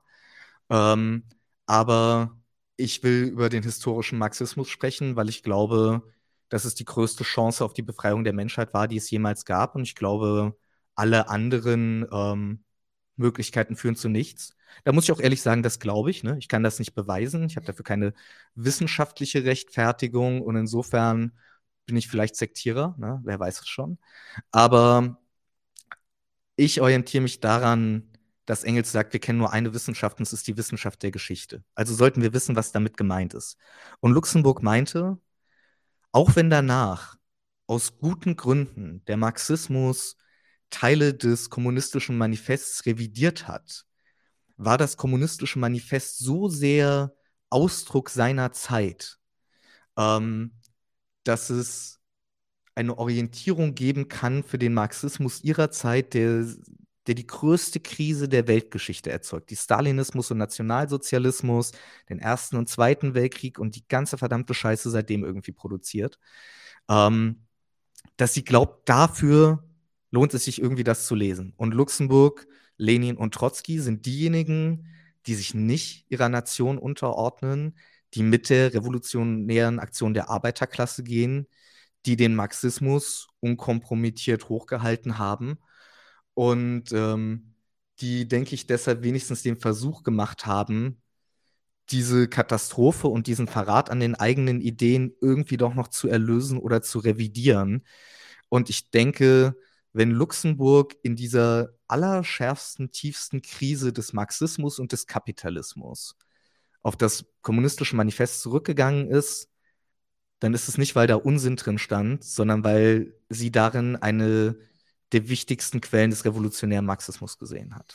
Und deshalb wollte ich dieses Zitat nochmal bringen. Und dieser Rückbezug auf Marx, dieser Zurück auf Marx-Moment von Lenin, Luxemburg, Trotzki, der zur Gründung der dritten Internationale führt, der kommunistischen Internationale, ähm, der macht das kommunistische Manifest zu dem, was es seitdem für die Linke, für die Marxisten, für die Kommunisten für eine Rolle spielt. Gibt auch noch andere äh, Lesarten des Manifests, so, ne? aber das war das, worauf ich mich jetzt mal konzentrieren wollte. Hm. Also da würde ich nur als Kommentar bringen, ähm, dass die Luxemburg das hochgehalten hat, sagt überhaupt nichts aus über den Inhalt, über die Korrektheit des Inhalts. Ne? Also nur weil die das gut fand, heißt das ja nicht, dass, das, dass da irgendwas drinsteckt, was auch wahr ist, sondern das muss man dann schon selber prüfen, da muss man selber reingucken. Und deswegen glaube ich auch, dass die, ähm, ich sag's mal so, ähm, die Fehler, die ich da sehe, die will ich jetzt auch jetzt nicht im Detail ausführen, weil wir haben nicht so viel Zeit, aber ich glaube, ich würde nächste Woche vielleicht mal so ein kleines Segment dazu machen und dann können wir vielleicht noch mal eine Anschlussfolge machen, wo wir das dann auch durch, durchboxen quasi. Aber wenn ich da Fehler drin sehe, ähm, dann sehe ich auch Fehler, die in, in dem Sinne dann auch reproduziert wurden. Ne? Also äh, reproduziert wurden in dem Sinn, dass ähm, ich dir zustimme, dass historisch dieses Manifest und seine Ideen einen extrem großen Einfluss hatte auf, auf quasi den folgenden real existierenden Sozialismus dann auch und viele der Fehler, die dort dann schon ähm, ja, postuliert werden, dann in die Tat, quasi in die Tat umgesetzt werden. Ja? Ähm, das wäre so ein bisschen ein Punkt, einer der Punkte meiner Kritik, die ich dann bringen würde. Ähm, aber vielleicht machen wir das mal positiv. Ich würde es gerne mal umdrehen und würde dann mal sagen, na gut, jetzt hast du gesagt, die, die, die sind quasi die Revisionisten der Revisionisten, ja. Also die wollen dann quasi zurück, so wie du meintest, zurück zum kommunistischen Manifest. Was hat das denn dann für Auswirkungen gehabt? Also aus deiner Sicht, was waren, ja, okay, die, die, die politischen Haltungen, die sie dann eingenommen haben bezüglich der, äh, der Revolution und bezüglich des Krieges und so weiter? Fair enough haben wir, haben wir gesehen. Kann sein, dass es wahrscheinlich auch aus, auf, auf Basis dieser Ideologie dann passiert. Aber was waren deiner Meinung nach, ähm, oder fangen wir es anders, was war die Auswirkung dieser Ausrichtung an dem Manifest in der Entwicklung des real existierenden Sozialismus dann im Folgenden? Kannst du dazu vielleicht mal brainstormen? Boah, ja, real existierender Sozialismus. Ich würde mich mal auf die Frage Oder der Linken... Die, russische, die, die Revolution. Ja, ich, ja. Ähm, also ich glaube, ich muss sagen, so, ähm, ich frage ich frag mich, aus welcher Position man spricht, dass man die Fehler dieser Leute irgendwie sehen will. Ähm, keine Ahnung, wenn du alle Linken der Welt zusammennimmst, die könnten nicht in allen VW-Werken der Welt für einen Tag einen Streik organisieren. Und ob wir jetzt irgendeine Kompetenz haben, irgendein Wissen über Gesellschaft, über die Führung der Arbeiterklasse, dass wir wissen, was 1848 irgendwie das richtige Programm war oder nicht, das wage ich echt zu bezweifeln. Also wir wissen ja nicht mal so genau, wie die äh, Selbstorganisation der Arbeiter damals aussah. Ähm, deshalb so, ne, wer das machen will, keine Ahnung, okay. Ähm, äh, ich halte das immer so ein bisschen für einen Pappkameraden, so, ne, dass man halt sagt, so, also, ne, die Sache ist aber auch natürlich so, wie kommen wir dazu? Na, weil die Linke sowas macht, weil die Linke das als so heilige Bücher hinlegt, ne? Und sagt so, hier ist die Wahrheit, hier knie nieder. Und das ist genau das, was Marx nicht will. Also es geht nicht, ich denke da immer an, äh, an Georg Lukács, der sagt, angenommen, aber nicht zugegeben, man hätte herausgefunden, dass jeder einzelne Satz, den Marx geschrieben hat, falsch ist, man müsste trotzdem nicht aufhören, Marxist zu sein. So sehe ich das. Ähm, aber du bist doch kein Marxist. Äh, ja, na voll, aber ich würde es trotzdem äh, okay. äh, zugestehen wollen. So, ne? Sorry. Und äh, alles gut. alles ich, gut. Ich bezeichne mich mittlerweile auch kaum noch so, insofern äh, kann, um, ähm, ich, kann ich sehr nachvollziehen. ich, ich meine so, ich mache es jetzt mal polemisch. Mhm. Ohne Lenin, Luxemburg und Trotzki wüsste kein Schwanz außer irgendwelchen Historikern heute, wer Karl Marx wäre. Es wäre einfach irgend so ein 19. Jahrhundert Aufklärungsdude. Mhm es war der Versuch dieser Radikalen, die Welt aus den Angeln zu heben und Schluss zu machen mit der Geschichte der Unterdrückung und Herrschaft von Menschen über Menschen, die alle bisherige geschriebene Geschichte war. Und dieser Versuch ähm, ist katastrophal geendet. Ne? Es ist insofern, Marxismus war falsch. Voll. Voll. Absolut so. Ne? Wir leben nicht im Sozialismus und ähm, da drin steht keine Anleitung, wie es zu machen wäre. Was ich sehe, ist, dass eben die Leute, die nicht gewillt waren, sich einfach so umstandslos in diese Geschichte der Herrschaft einzuordnen und irgendwie Hurra zu schreien, während irgendwie so das Massenschlachten losging, wo sich die Brüder dann irgendwie gegenseitig für fünf Meter Feldweg äh, bei Verdun irgendwie gegenseitig mit Senfgas umlegen mussten, dass sie nicht gewillt waren, dafür die Fahne zu schwenken und Hurra zu schreien, dass das eine Bedeutung hat. Und dass es der größte Versuch war, eben jemals wirklich durch ein bewusstes Tun von Menschenfreiheit herzustellen. Das ist was, wovon ich denke, wenn wir uns dieser Frage nicht wirklich stellen, dann können wir nirgendwo hinkommen. Und im Moment kommen wir nirgendwo hin. Wie gesagt, ich glaube auch nicht, dass das irgendwelche Anleitungen sein können. Die Welt hat sich weiterentwickelt. Ne? Luxemburg schreibt so, was sich in 70 Jahren alles weiterentwickelt hat. Und die gehen alle aus davon, dass es Millionen organisierter Revolutionäre unter Waffen gibt das ist ja eine internationale Verknüpfung. So. Also ich meine, so, äh, die Leute in Deutschland wissen ja schon nicht, was die Leute in Österreich machen so und verstehen da schon irgendwie nicht die Kämpfe so und dann sagen die Leute, ah, es laufen Gewerkschaften ganz anders oder so. Ne? Und insofern, ich halte das kommunistische Manifest für so wichtig, weil der Marxismus es für so wichtig gehalten hat. Ich finde, weil sie gesagt haben, so im Grunde haben diese Radikalen der Zweiten Internationale gesagt, wir sind nicht weitergekommen seit der Situation von 1848. Mhm. Im Grunde ist es immer der 18. Primär, das heißt der 9. November 1848. Es ist immer so, dass die Masse irgendwie die demokratischen Änderungen haben will, die bürgerlichen Rechte einfordert. Und es ist immer so, dass irgendein autoritärer Kasper sich als der Befreier und als der Vertreter ihrer Interessen hinstellt, kannst du jetzt auch nehmen von Hitler bis Habeck oder Merkel, keine Ahnung. Es ist überall halt ein, ein Staat, der in Abstufungen autoritär gegen die Aktion frei organisierter Menschen sich stellt. Und ähm, ja, der Versuch da rauszukommen und die Erinnerung daran, sind wir eigentlich irgendwo hingekommen seitdem praktisch. Das finde ich so genial. Und die sind eben das Produkt gewesen dieser riesigen Erfolgsgeschichte der Sozialdemokratie, die eben Millionen von Menschen organisiert hat in der Illegalität, sodass es aussah, die können die Welt verändern, die, die imperialen Herren haben gezittert vor denen. Die haben den Ersten Weltkrieg angefangen, um einer Weltrevolution zuvorzukommen.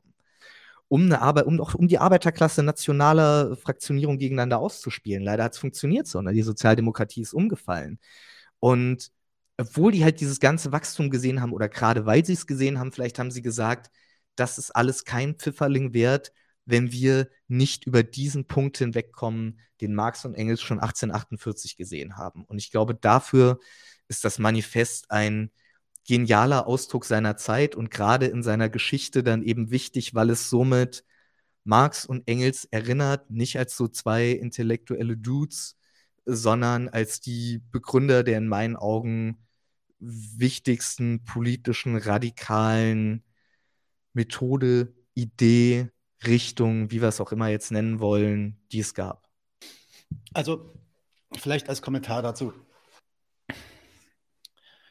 vielleicht nochmal zu dem, was ich gerade gesagt habe. Äh, ich, ich wollte jetzt nicht gesagt haben, ich wollte jetzt nicht die, die bürgerliche ähm, ja, Position einnehmen und sagen, ja, in der Sowjetunion lief ja alles schief.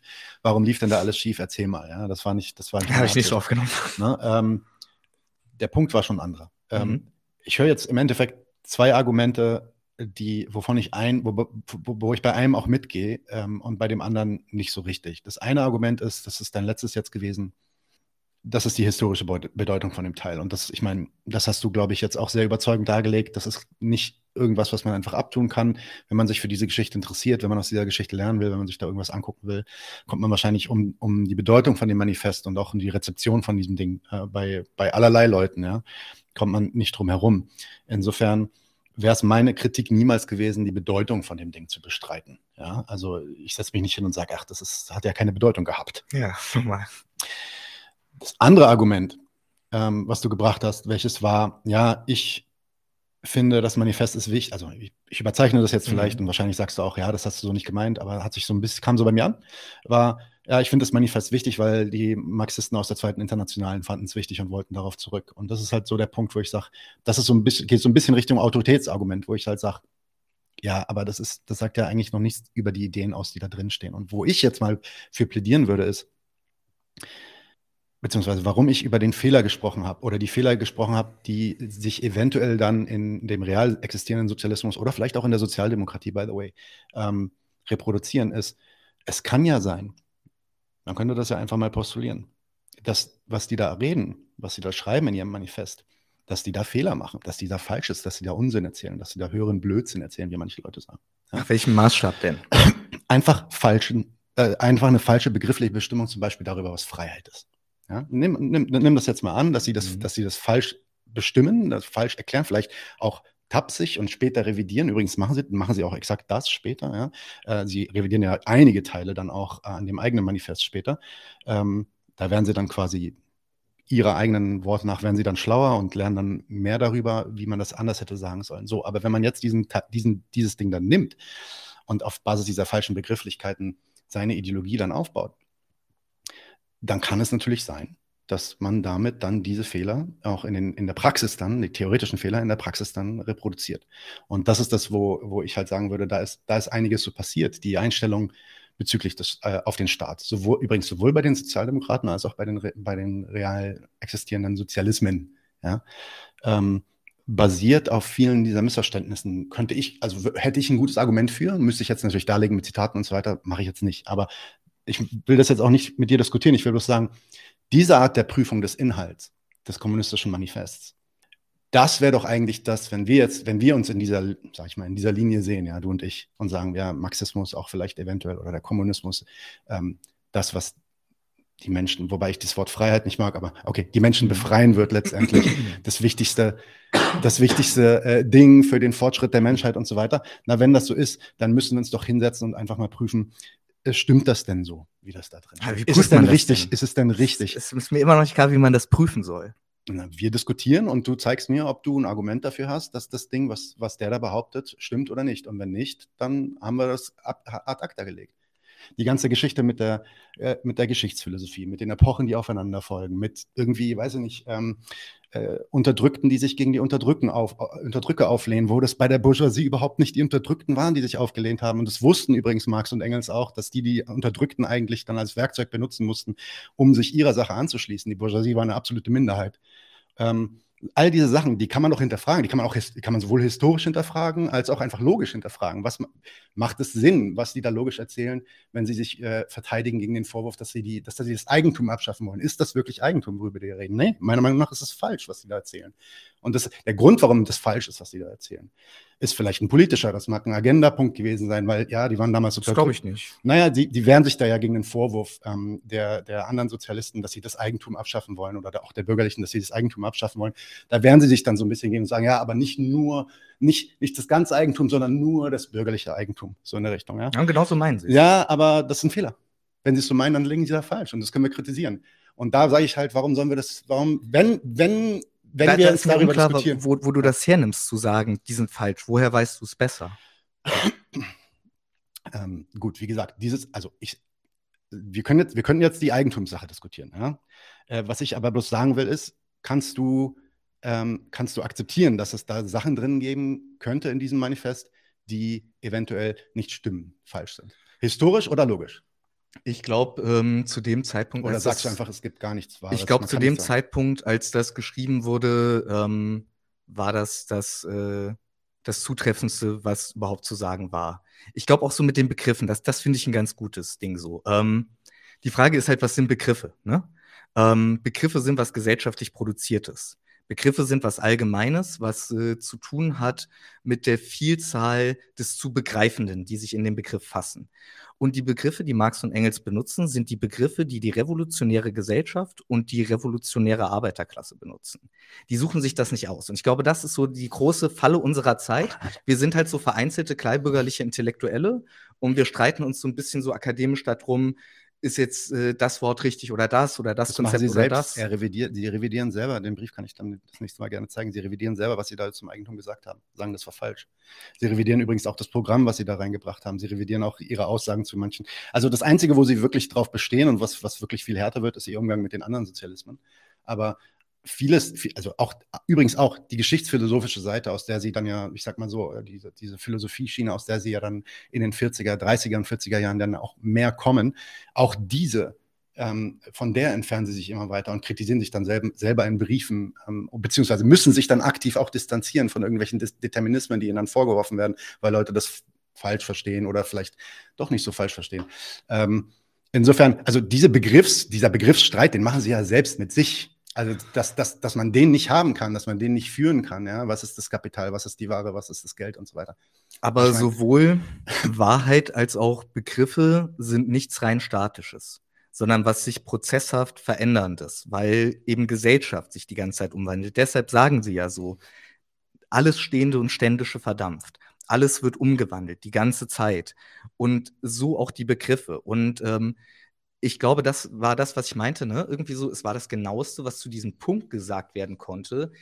Eben weil, deshalb habe ich ja so auch dieses, ähm, diesen Brief an Weidemeier nochmal genommen, weil Marx sagt, es hat sich wirklich was verändert seitdem. Aber die Sache ist, und das ist, und ne, das, ich glaube, das können wir, äh, das können wir unterschiedlich sehen, das sehen wir auch unterschiedlich so, offensichtlich. Ähm, aber ich lese die so, und vielleicht liest du sie sogar auch so und sagst, da stimme ich einfach nicht mit überein. Ja, genau, so. so. Also ähm, deiner Darstellung, was sie da meinen, da stimme ich zu. Also auch, auch der, der Ausführung, den Ausführungen, die du heute gebracht hast, da stimme ich, da stimme ich weitestgehend zu, dass das das ist, was sie meinen. Aber das kritisiere ich halt. Genau. Sie sagen halt so, ne, irgendwie so, dass es sowas wie eine Bourgeoisie gibt, wird erst klar, nachdem sich der Drittel, nachdem der dritte Stand die Herrschaft den ersten beiden Ständen entzogen hat. Und das sagen sie auch so, ne? Eben in dem Moment, wo dieser dritte Stand seine Freiheit verwirklicht, wird klar, das ist nicht einfach eine Freiheit, sondern das sind zwei entgegenstehende Freiheiten. Ähm, im, in dem Prozess wird das klar. Genauso wie sie sagen, ähm, das Proletariat muss diese demokratische Revolution führen, denn nur wenn diese Triebkraft dabei ist, die Bourgeoisie ist zu schwach, die können nicht mehr Geschichte führen. Und dann sagen sie, oh ja, aber jetzt sehen wir durch diesen Revolutionsversuch, ähm, die Bourgeoisie ist nicht nur zu schwach, die Revolution zu führen, sondern sie wird die Revolution niederschießen. Und daraus lernen wir, das war das, was ich meinte, so es ist eine Niederlage, aber es ist eine, aus der gelernt werden kann. Und dementsprechend muss sich, äh, muss sich was ändern so. Und dann natürlich ändern sich ja auch wieder die Argumentationen auf der, auf der Linken, im Sozialismus, im Kommunismus. Die alten Verbände lösen sich eben nämlich auf, neue formen sich und so weiter. Ähm, wie gesagt, für Jahre gibt es auch einfach so einen Stillstand der revolutionären Erhebungen und äh, die Leute fragen sich, okay, was ist denn das jetzt für eine Situation?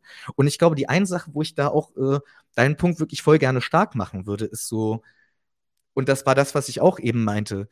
Wir können das ganz offensichtlich nicht einfach unverändert übernehmen. Also irgendwie diese Methode von Marx, Engels, Lenin, Luxemburg, Trotzki, von mir aus auch Stalin, Mao, Adorno, schlag mich tot, ja. Ähm, fast ins Mikro gelaufen. Das ist der Bart. Vor lauter Erregung. ähm, ja, äh, diese, na klar lässt sich das ähm, nicht mehr einfach so wieder aufbauen. Also es ist ja einfach ein scheiß LARP, like Live-Action-Roleplaying. Mhm. Ne? Ähm, und deshalb müsste natürlich irgendwas anders gemacht werden. Nur die Sache ist so, ich sehe echt nirgendwo, dass das passiert. Und halt vor allen Dingen nicht, dass irgendwie ein großer Teil der Menschen, die diese Gesellschaft irgendwo am Laufen erhält, irgendwo ein Projekt zu versuchen zu organisieren, wo man dann irgendwie kritisch ja. hinzutreten könnte. Und insofern ist es halt auch so ein bisschen so ein abstraktes Arbeiten mit irgendwelchen Sachen, die wir uns unter Begriffen vorstellen im Raum. Und voll, wie gesagt, so, ne, wir sind irgendwie nicht so die äh, Historical Marxism Appreciation Society. Äh, genau, das ist das Ding. Du meintest gerade, ne? Die waren Leute ihrer Zeit, die kannten nur diese Sachen und so weiter. Das waren die Urteile, auf die sie hätten kommen können. Ja? Also das ist, einerseits ist es der Versuch, einer, einer, ja, einen Ehrentitel aufzustellen für die und da bin ich auch mit dabei. Also ich will, will jetzt nicht sagen, irgendwie ab in die Tonne mit Marx und Engels, die haben nichts, die nichts Richtiges erzählt. Das ist ein bisschen ja. so dieses Kill Your Idols-Ding. Was ich glaube, in Kill Your Idols habe ich sogar über, über ähm, das Manifest gesprochen. Aber es geht doch dann schon darum, guck dir, also man kann es doch ganz konkret machen. Guck dir, die, guck dir die Ausführungen an über die Lohnfrage. Ja? Äh, warum, warum, äh, was, was eigentlich in der, in der Lohnabhängigkeit passiert, was von dem Lohn irgendwie abgezwackt wird, von dem Produkt, was der Arbeiter herstellt und so weiter. Da sagt der Marx 20 Jahre später diametral entgegengesetzte Sachen. Die Sachen, die er da drin schreibt, die passen, so wie du es sagst, die passen vielleicht eher zu der Zeit, zu seinem Verständnis der Sache damals, passen auch viel besser zu dem zu Verständnis der Sozialisten damals, sage ich mal. Die haben nämlich auf die gleiche Art und Weise gesprochen. Da kommt auch dieses Eigentum ist Diebstahl und so weiter mit rein. Jetzt kann man doch aber sagen, dass er selber dann äh, einen Schritt weiter gemacht hat und im Kapital gesagt hat, nee, hier wird gar nichts geklaut. Nee, das denke ich auch nicht. Nee, nee, das ja? sagt er nie. Nein, das sagt er nie. Das sagt er eben nie, darum geht es nie und er verändert auch sich nicht seine so. Haltung. Das müssen wir aber wann anders besprechen. So, das, genau. Aber meine, meine, meiner Meinung nach verändert er seine Haltung wirklich diametral entgegengesetzt. Die Bestimmung, was der Lohn ist und was die Arbeit ist und was die Produkt, ja, was der, die Wertproduktion ist, ist eine komplett andere. Eine andere, eine andere Sache, die er irgendwie anbringt, ist diese ähm, Geschichte mit, ähm, dass die, die bürgerliche Gesellschaft äh, die, die, ähm, die gesellschaftlichen Verhältnisse so nackt offenbart, dass jeder Lohnarbeiter sich im Endeffekt bewusst ist über die eigene Aus Ausbeutung. Ja, Im Kapitalband 1, Kapitel 1 schreibt, schreibt er über den Warenfetisch und redet darüber. Nein, die Leute sind sich überhaupt nicht bewusst. Das hat er 48 offensichtlich, ganz offensichtlich, die Zitate kann ich auch dann zeigen, hat er sich darüber noch nicht so viele Gedanken gemacht. Doch, Leute doch voll. In den ökonomisch-philosophischen Manuskripten ist der ganze Fetisch Nicht in diesem drin. Manifest. In diesem und Manifest steht es nicht drin. So, aber pass mal auf, jetzt kommt ja mein Punkt weil über die Seite können wir uns, über die Sachen können wir uns gleich beim Bier streiten. Aber jetzt kommt doch mein Punkt. Wenn der in der Lage ist, sich selbst irgendwie zu kritisieren und zu sagen, na, äh, das habe ich jetzt vielleicht weiter, vielleicht kritisiert er sich auch nicht im Sinne von, ich habe damals Scheiß erzählt, aber ich habe es jetzt weiterentwickelt oder ich habe jetzt eine andere Idee oder, ich, oder vielleicht formuliere ich es sogar nur Vertieft anders. Es, genau, ja, was auch immer. Ja? Okay, dann können wir das doch genauso machen. Und dann können wir uns doch da hinsetzen und sagen, ja, ähm, das kommunistische Manifest Bedeutung hochgehalten, wenn man die Geschichte studiert, wunderbar. Was kann man jetzt eigentlich daraus noch lernen? Ja, also wirklich jetzt, also vielleicht Abschlussfrage, weil das jetzt eine heiße Diskussion war mhm. und ich glaube, wir wieder auch nicht zum Schluss kommen und wir machen bestimmt noch eine, nachdem ich meine Kritik vollgebracht habe. Ähm, was äh, kann eine, eine Bewegung, die heute nicht existiert, vielleicht Leute wie wir, die vielleicht eine aufbauen wollen oder so, was können die wirklich inhaltlich von diesem Manifest lernen. Wenn Sie das Manifest in der Hand nehmen, eventuell auch nicht den, den großen historischen Kontext kennen oder so, oder vielleicht ist es die nicht interessiert, sondern Sie dich diesen Kram durchlesen und sagen, okay, damit will ich jetzt was anstellen. Was ist deiner Meinung nach der Wert für heute von dem kommunistischen Manifest? Ja. Ähm, also ich glaube, wenn am Marxismus irgendwas dran ist, dann geht es um die reale Umwälzung der Verhältnisse und Theorie und Praxis sind nicht unabhängig voneinander. Und ich glaube, weil wir keine umwälzende Praxis haben, können wir tatsächlich gar nichts zu dieser Theorie sagen, im gewissen Sinne, im Moment. Ähm, vielleicht könnten wir es. Ich sehe aber im Moment irgendwie scheinen wir blockiert zu sein. Das, das ist das, was ich so meine. Ich glaube, was wir wirklich davon lernen könnten, ist ähm, die Möglichkeiten, die Menschen mal gesehen haben. Dass Marx und Engels in diesem Ding sagen, ähm, all das, was aussieht wie das Allerschlimmste, das Allerschlechteste, das, was alles Heilige und Schöne und Heile zerstört, das ist in Wirklichkeit das Potenzial für die Befreiung von allem.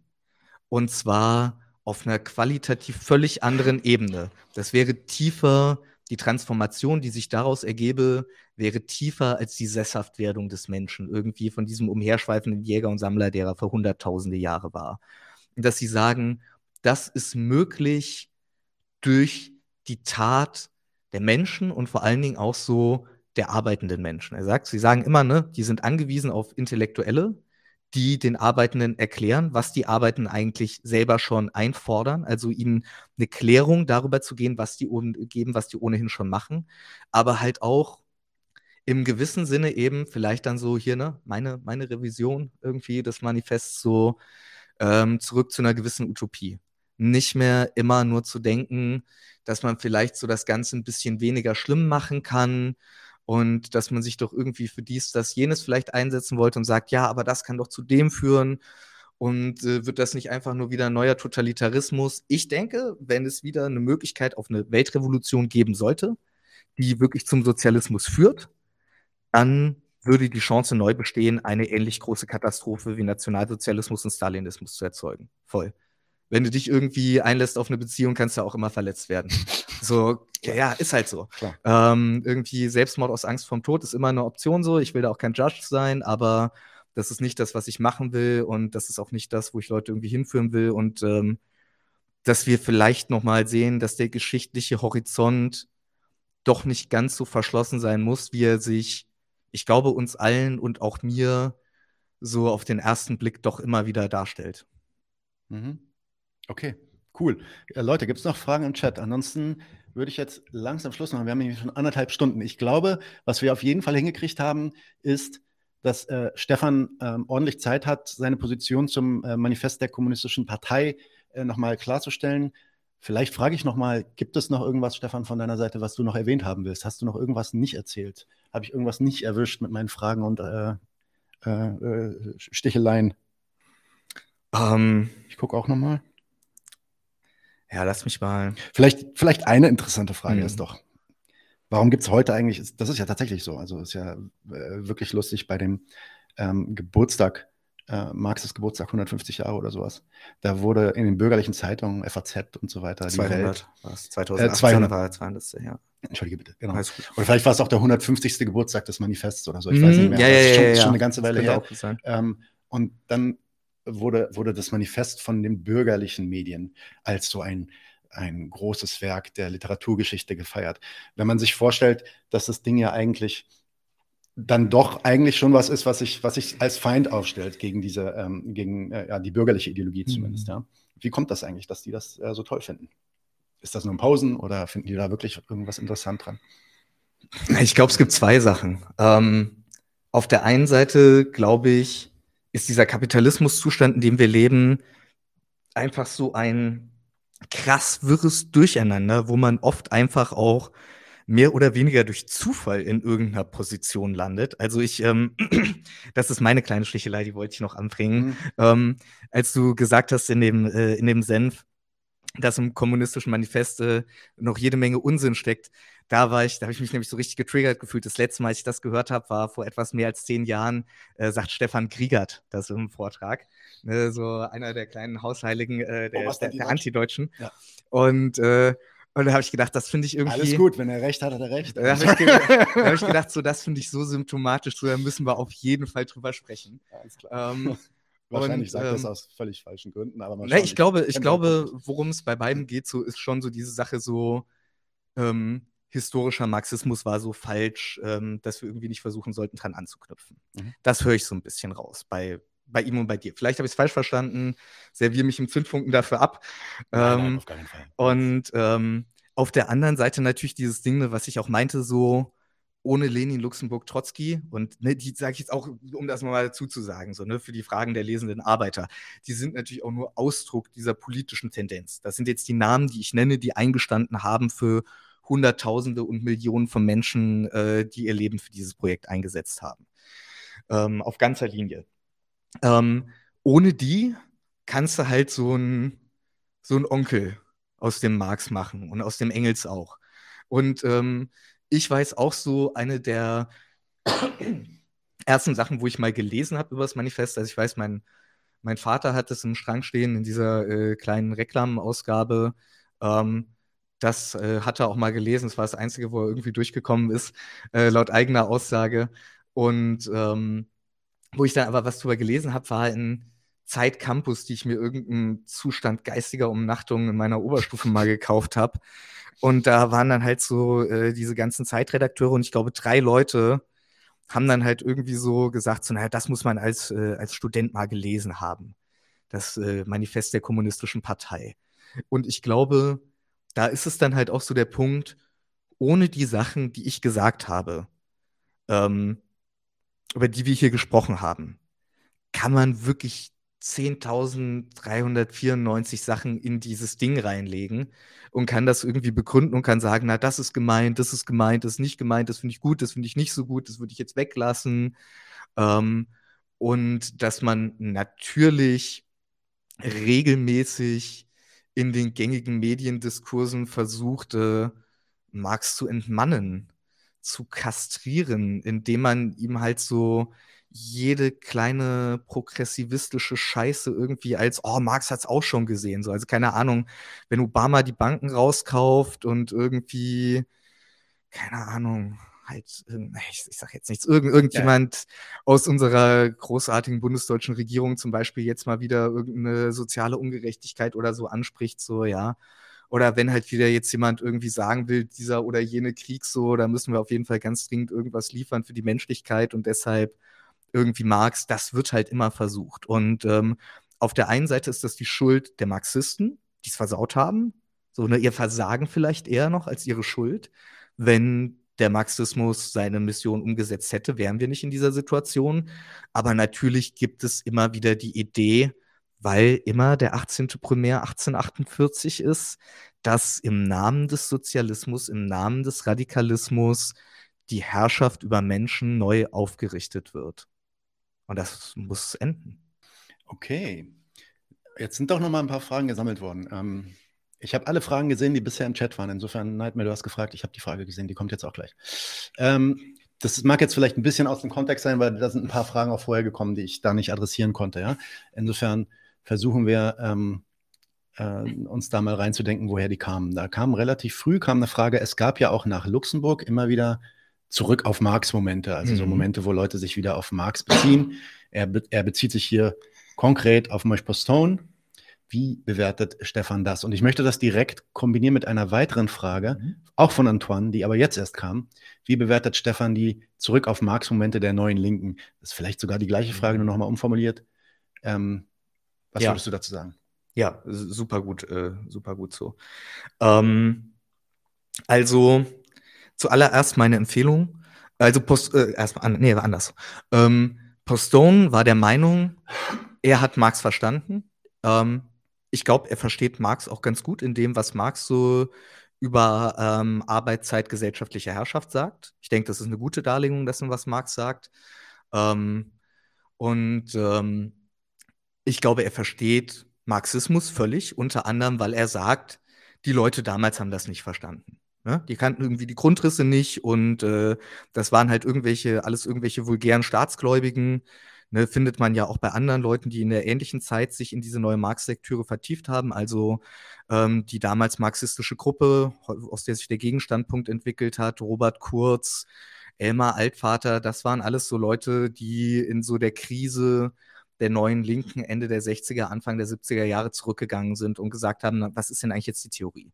Und äh, angefangen haben, Kapital zu lesen und eben gesagt haben, wir dürfen das alles nicht nur nehmen als irgendwie so Propagandaparolen, um irgendwie die nächste Vietnam-Soli-Demo zu organisieren oder sowas. Ne?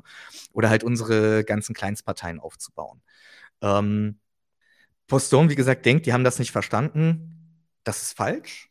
Wenn ihr einen guten Beleg dafür haben wollt, dann rate ich euch von Luxemburg den genialen kurzen Artikel zu lesen, zurück auf Adam Smith. Ähm, in der sie sehr, sehr gut darlegt, dass sie das alles sehr, sehr genau verstanden hat. Wie gesagt, einfach verständlicher, guter Text. Ähm, war eine Rede, wenn ich mich nicht irre, auf dem Parteitag. Ähm, ich glaube, der Zurück zu Marx-Moment der neuen Linken war der beste Moment der späten Linken. Ähm, also irgendwie eine, keine Ahnung, Postone, äh, im gewissen Sinne auch die frühe MG. Finde ich spannend, Sachen zu lesen von denen. Ähm, äh, Postone selbst an einer anderen Ecke ne, so zu der Frage von irgendwie Frauenrechte, Geschlechterfrage, ähm, finde ich Juliet Mitchells Aufsatz Women the Longest Revolution total genial. Ähm, insofern, da war, glaube ich, wirklich Potenzial und ich glaube, wir sind auch total gefangen in diesen Modellen der neuen Link noch. Deshalb vielen Dank, Antoine, was glaube ich, äh, für die mhm. Frage. Ähm, das ist für mich auch ein wichtiges Durcharbeiten. So, ich glaube, ganz oft, wenn wir irgendwelche Sachen der, des orthodoxen Marxismus oder der alten Linken reden, reden wir in Wirklichkeit über Konflikte, die in der neuen Linken aufgekommen sind, wie zum Beispiel Voluntarismus, Determinismus oder mhm. sowas. Oder äh, autoritär, libertär oder sowas. Fragen, die sehr stark geprägt waren, eben auch von der Niederlage des Marxismus und der Welt, die daraus geschaffen wurde, die eben eine, ein Drittel der Erde war rot, äh, wird immer so schön postuliert so. Und da hatte man halt die, die Idee, ja, okay, das ist halt Marxismus. Ne? Irgendwie, da gibt es Parteien, die sagen, die wir sind marxistisch und da gibt es Länder, die sagen, wir sind sozialistisch. Ähm, so der Hindsight, äh, die Hindsight-Einsicht ist immer einfach so, ja klar war es das nicht so. Ähm, die Leute mussten sich damals so damit auseinandersetzen, dass es das gab. Ja. Und wenn die das nicht gemacht hätten, dann wären das irgendwelche nicht ernstzunehmenden Traumtänzer gewesen. Insofern, ich glaube, die neue Linke hat sich krass vergaloppiert. Ich glaube, sie hat uns nicht weitergebracht, sondern zurückgeworfen. Aber ich glaube, das war auch einem ihrem Moment geschuldet. Ich glaube, es hätte zu mehr führen können. Zu was weiß ich nicht. Ich glaube, es gab schon Potenzial, aber trotz allem ähm, gab es da Leute, die sich aufrichtig Gedanken gemacht haben, aufrichtig was probiert haben. Mhm. Alright, dann eine Frage von McNulty. Ähm, ja, McNulty fragt, findet er, und damit meint er Stefan natürlich, ähm, findet Stefan äh, den geschichtsphilosophischen Inhalt, also dass die proletarische Revolution ein notwendiges Ende der Geschichte sei, korrekt oder anders gefragt, wofür dann eigentlich Aufklärung, wenn die Widersprüche der Klassen ohnehin in die Revolution führen? Ja, ähm, super Frage. Ähm, sehr einfach zu klären, notwendig heißt nicht automatisch. Notwendig heißt, diese Voraussetzung muss erfüllt werden damit. Ne, so wie es ne, wie in dem mathematischen, notwendig, aber nicht hinreichend. Und notwendig meint nicht automatisch. Marx hätte nichts von dem gemacht, wenn er nicht gedacht hätte, es braucht die freie Tat von Menschen. Ja? Marx sagt, Menschen machen die Geschichte, aber sie machen sie nicht unter äh, freien Bedingungen. Und ähm, deshalb geht es im ganzen Marxismus immer darum, Bewusstsein herzustellen. Deshalb sage ich auch, Marx ist in diesem Text, wie immer, der Kritiker nicht nur des Kapitalismus, der fortgeschrittensten Form der Gesellschaft mit allen Down- und Upsides, sondern auch des Sozialismus der, und des Kommunismus, der Ideologie zur Überwindung dieser Gesellschaft. Und die Mission ist ähm, Bewusstsein schaffen. Klassenbewusstsein als das Bewusstsein von Geschichte. Das heißt, der Klassenkampf muss scheitern wie 1848, wenn er ein demokratischer Kampf bleibt. Stattdessen muss das Proletariat sich unabhängig anhand seiner eigenen Klasseninteressen organisieren. Und das heißt, Kapitalismus als Ganzes muss aufgehoben werden im Sozialismus, weil sonst die Interessen der Arbeiterklasse als ganze Klasse nicht erfüllt werden können, sondern es wieder eine Konkurrenz von Arbeitern untereinander geben wird. Erst durch eine Abschaffung, eine Überwindung eines Lohnsystems und dieses Eigentums an Produktionsmitteln, Produktivkräften, erst dadurch könnte überhaupt dieses Klasseninteresse umgesetzt werden. Und das Bewusstsein davon zu schaffen, ist das Klassenbewusstsein, das Bewusstsein von Geschichte, was Marxismus schaffen wollte. Da werde ich nächste Woche, wenn ich den Zündfunken bringe, auf jeden Fall den Punkt bringen, dass ich glaube, er hat in diesem Buch, und das werde ich auch versuchen, an Zitaten zu beweisen, er hat in diesem Buch definitiv vertreten, dass, es, dass die Notwendigkeit auch ein Automatismus ist und nicht nur die Notwendigkeit, dass Leute das machen müssen, wenn sie es wollen. Ähm, das hat er aber später revidiert, da stimme ich dir zu. Und da ist er später auch auf einem völlig anderen Trichter. Übrigens, Engels äh, kämpft sein ganzes Leben lang darum, dann auch da zurück, quasi zurückzurudern, weil viele Leute das natürlich Nein. auch so falsch verstanden haben. Ja? Ähm, und da gibt's äh, auch wieder schön, viele schöne Briefe, wo sie dann äh, alle Leute, die das so falsch verstehen, wie sie sagen, mhm. falsch verstehen, dann auch dafür schoolen dass sie das so falsch verstehen. Aber ich glaube, wie gesagt, also was man ihnen zumindest vorwerfen kann, ist, dass sie dann Frucht, für diese Idee einen fruchtbaren Boden in diesem Werk schaffen. Aber das können wir, bringe ich dann nächste Woche ausführlicher. Das äh, würde ich zum Beispiel nicht abstreiten. Ne? Wie ja. gesagt, so alles, alles und gerade wahre Sachen sind sehr, sehr, sehr, sehr, sehr anfällig dafür, in Halbwahrheiten in ihr Gegenteil getwistet zu mhm. werden. Mhm. Okay. Und dann die letzte Frage von Nightmare. Nightmare Reality fragt, was heißt, ah ja, das, da gab es eine Stelle, wo, du, wo, ich, wo wir ja. diskutierten über Begriffe und so weiter und wir könnten uns ja an den Begriffen, nicht, die da aufgeführt geht. werden, streiten und so und vielleicht da mal klären, ob das so stimmt oder nicht. Und da hattest du gesagt, ja, aber Begriffe sind prozessual, sagt sie. Ähm, dein Zitat ist, Begriffe sind prozessual, da sich die Gesellschaft verändert. Und da fragt sie, hm, das versteht sie nicht so recht, was heißt das? Gehört da nicht gerade die, diese Begriffsarbeit dazu oder ist das so diskurstheoretisch gedacht irgendwie? Hm, ist nicht diskurstheoretisch gedacht. Ähm, ich meine, auf der einen Seite, ich sag mal so, die Begriffsarbeit sollte dazugehören. Also, ne, irgendwie die Hegelsche Idee ist ja auch so, der Begriff konkretisiert sich immer weiter. Der kommt immer mehr zu sich. Ne? Also die Idee ist so, sagt so, der Begriff hat ein Wesen und das Wesen nimmt eine Form an und jede neue Form, also wir können das Wesen nicht sehen, dem Wesen ist es wesentlich, dass es erscheinen muss in einer Form und diese Erscheinung ist nicht das Ganze des Wesens, aber drückt das Wesen wesentlich aus. Und Hegel sagt, das konkretisiert sich immer weiter. Ne? Das ist der Fortschritt, ähm, der Fortschritt des Geistes äh, im Bewusstsein der Geschichte, der Fortschritt der Freiheit im, im eigenen Bewusstsein. Irgendwas habe ich gerade durcheinander gebracht in dem Zitat, aber es stimmt vom Prinzip. Ähm, und ähm, und das ist genau das, wo Marx und Engels eben reinkrätschen und sagen, nein, nein, das war die optimistische Idee der bürgerlichen Gesellschaft. Und das können wir nicht mehr als gegeben sehen, sondern wir müssen sehen, dass es bereits Rückschritte gibt. Darüber übrigens so, deshalb sagen sie so viel über den Zerfall der Hegelschule, weil sie sagen so, diese Rechts- und Linkshegelianer fallen beide hinter Hegel zurück. Und das zeigt uns an, dass der höchste Ausdruck von Gesellschaft, Philosophie nicht mehr höher ist als das vorher. Und das bedeutet, dass wir uns in der geschichtlichen Regression befinden. Und Marxismus selbst war die Idee, ähm, dass dieser Prozess nicht per se durch Aufklärung oder sowas beendet werden kann, dieser regressive, dieser Rückschritt, dass die Idee nicht eben immer klarer wird, sondern im gewissen Sinne immer unklarer.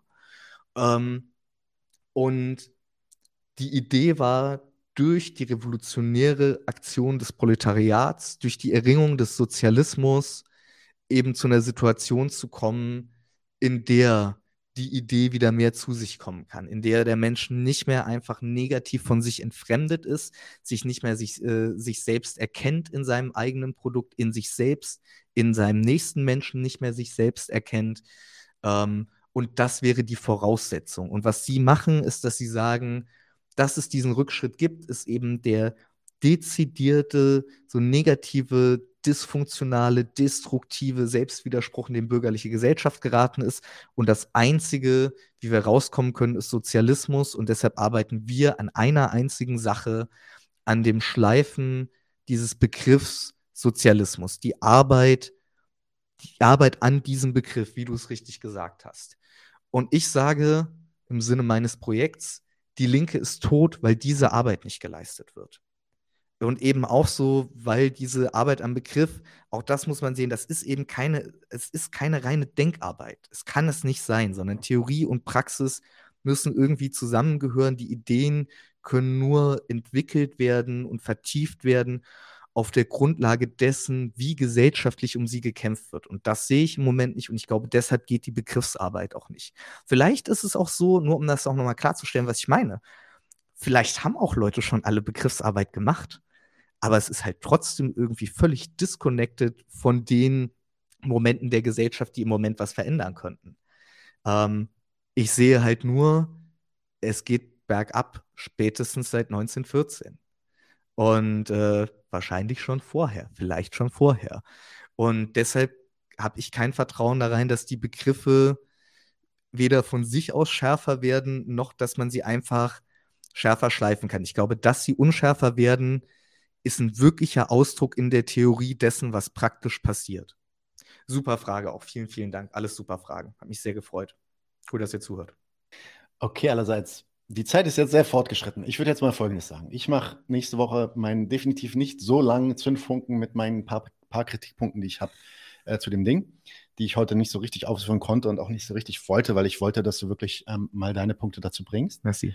Ähm, und dann haben wir Standpunkt 1, Standpunkt 2 und dann machen wir eine, wenn du dann Interesse hast und wenn du meinst, da ist irgendwas Wertvolles dran an dem, was ich sage, ja, dann könnte man ja sagen, wir treffen uns dann, weiß ich nicht, in ein paar Wochen nochmal und machen hier dann eine dritte Folge, wo wir uns dann mal wirklich die Köpfe aneinander reiben ähm, an dem, äh, was ich dazu sagen habe und was du dazu sagen hattest. Ja? Wenn das so okay für dich ist, dann machen wir es so. Dann sind vielleicht alle Leute, die heute hier sind, ähm, auch nächste Woche um die Zeit, so 2030 vielleicht, ähm, nochmal hier und könnt euch das anhören oder natürlich auch im Nachhinein ähm, da dann auch nochmal Fragen stellen. Das wird übrigens auch live sein. Und ich habe ich hab Bock drauf, die Sachen nochmal mit dir durchzudiskutieren. Ich glaube, an einigen Stellen sind wir uns bestimmt einig, an anderen Stellen steigen wir vielleicht aus. Aber das gut so. ist erstmal gut. Genau. Ähm, ich sehe jetzt keine Fragen mehr im Chat. Rap Battle, ja, genau. Nur, dass ich nicht rappen kann, aber er ist der deutsche, äh, nee, was? Der, der marxistische, marxistische Sido. Genau. Das ist, und, und Daniel jetzt ohne, ohne Lonsdale-Shirt, oder? Okay. Ja, und immer, immer dran denken, der Widerspruch ist das Zeichen der Wahrheit, nicht der Unwahrheit, eines Gedankens. Okay, allerseits vielen Dank, dass ihr alle dabei wart. Die ganzen zwei Stunden waren ziemlich viele Leute mit dabei. Ähm, Stefan, vielen Dank, dass du hier warst. War wie immer ein Vergnügen. Danke, dass du mich hier hattest. Äh, ich hoffe, alle haben einig, einiges was draus gelernt und äh, wir machen Schluss für heute und sehen uns bald. Lasst es euch gut gehen. Ciao. Leute, wir brauchen eure Hilfe. Wenn euch dieses Video gefallen hat, klickt auf Like, abonniert den Kanal und vergesst nicht das Glöckchen zu drücken, damit ihr benachrichtigt werdet, wenn wir neuen Content droppen. Außerdem solltet ihr uns überall folgen, wo wir verfügbar sind. Das ist Facebook, Instagram, Twitter und Twitch. Und wenn wir irgendwelche Ankündigungen machen oder Posts, dann shared, was das Zeug hält. Gebt uns all eure Liebe. Wir haben mittlerweile ziemlich signifikante Kosten. Wenn ihr es euch irgendwie leisten könnt, unterstützt uns doch auf Patreon. Dann kommt ihr auch in den Genuss verschiedener Vorteile, wie zum Beispiel Zugang zu unserer Discord-Community oder Zugang zu den ultrageheimen Patreon-Episoden, die wir dort posten. Außerdem könnt ihr uns natürlich auch über PayPal Spenden zukommen lassen. Außerdem haben wir mittlerweile einen eigenen Online-Shop. Das heißt, wenn ihr euch immer noch fragt, was ihr euren Lieben zu Weihnachten, Ostern oder sonst wie schenken könnt, geht dorthin und kauft duftes Merch. Alle Links dazu hier in der Beschreibung oder auch auf unserer Webseite 99 zu 1.de. Vielen Dank fürs Dabeisein, danke für die Unterstützung und wir sehen uns in diesem Theater.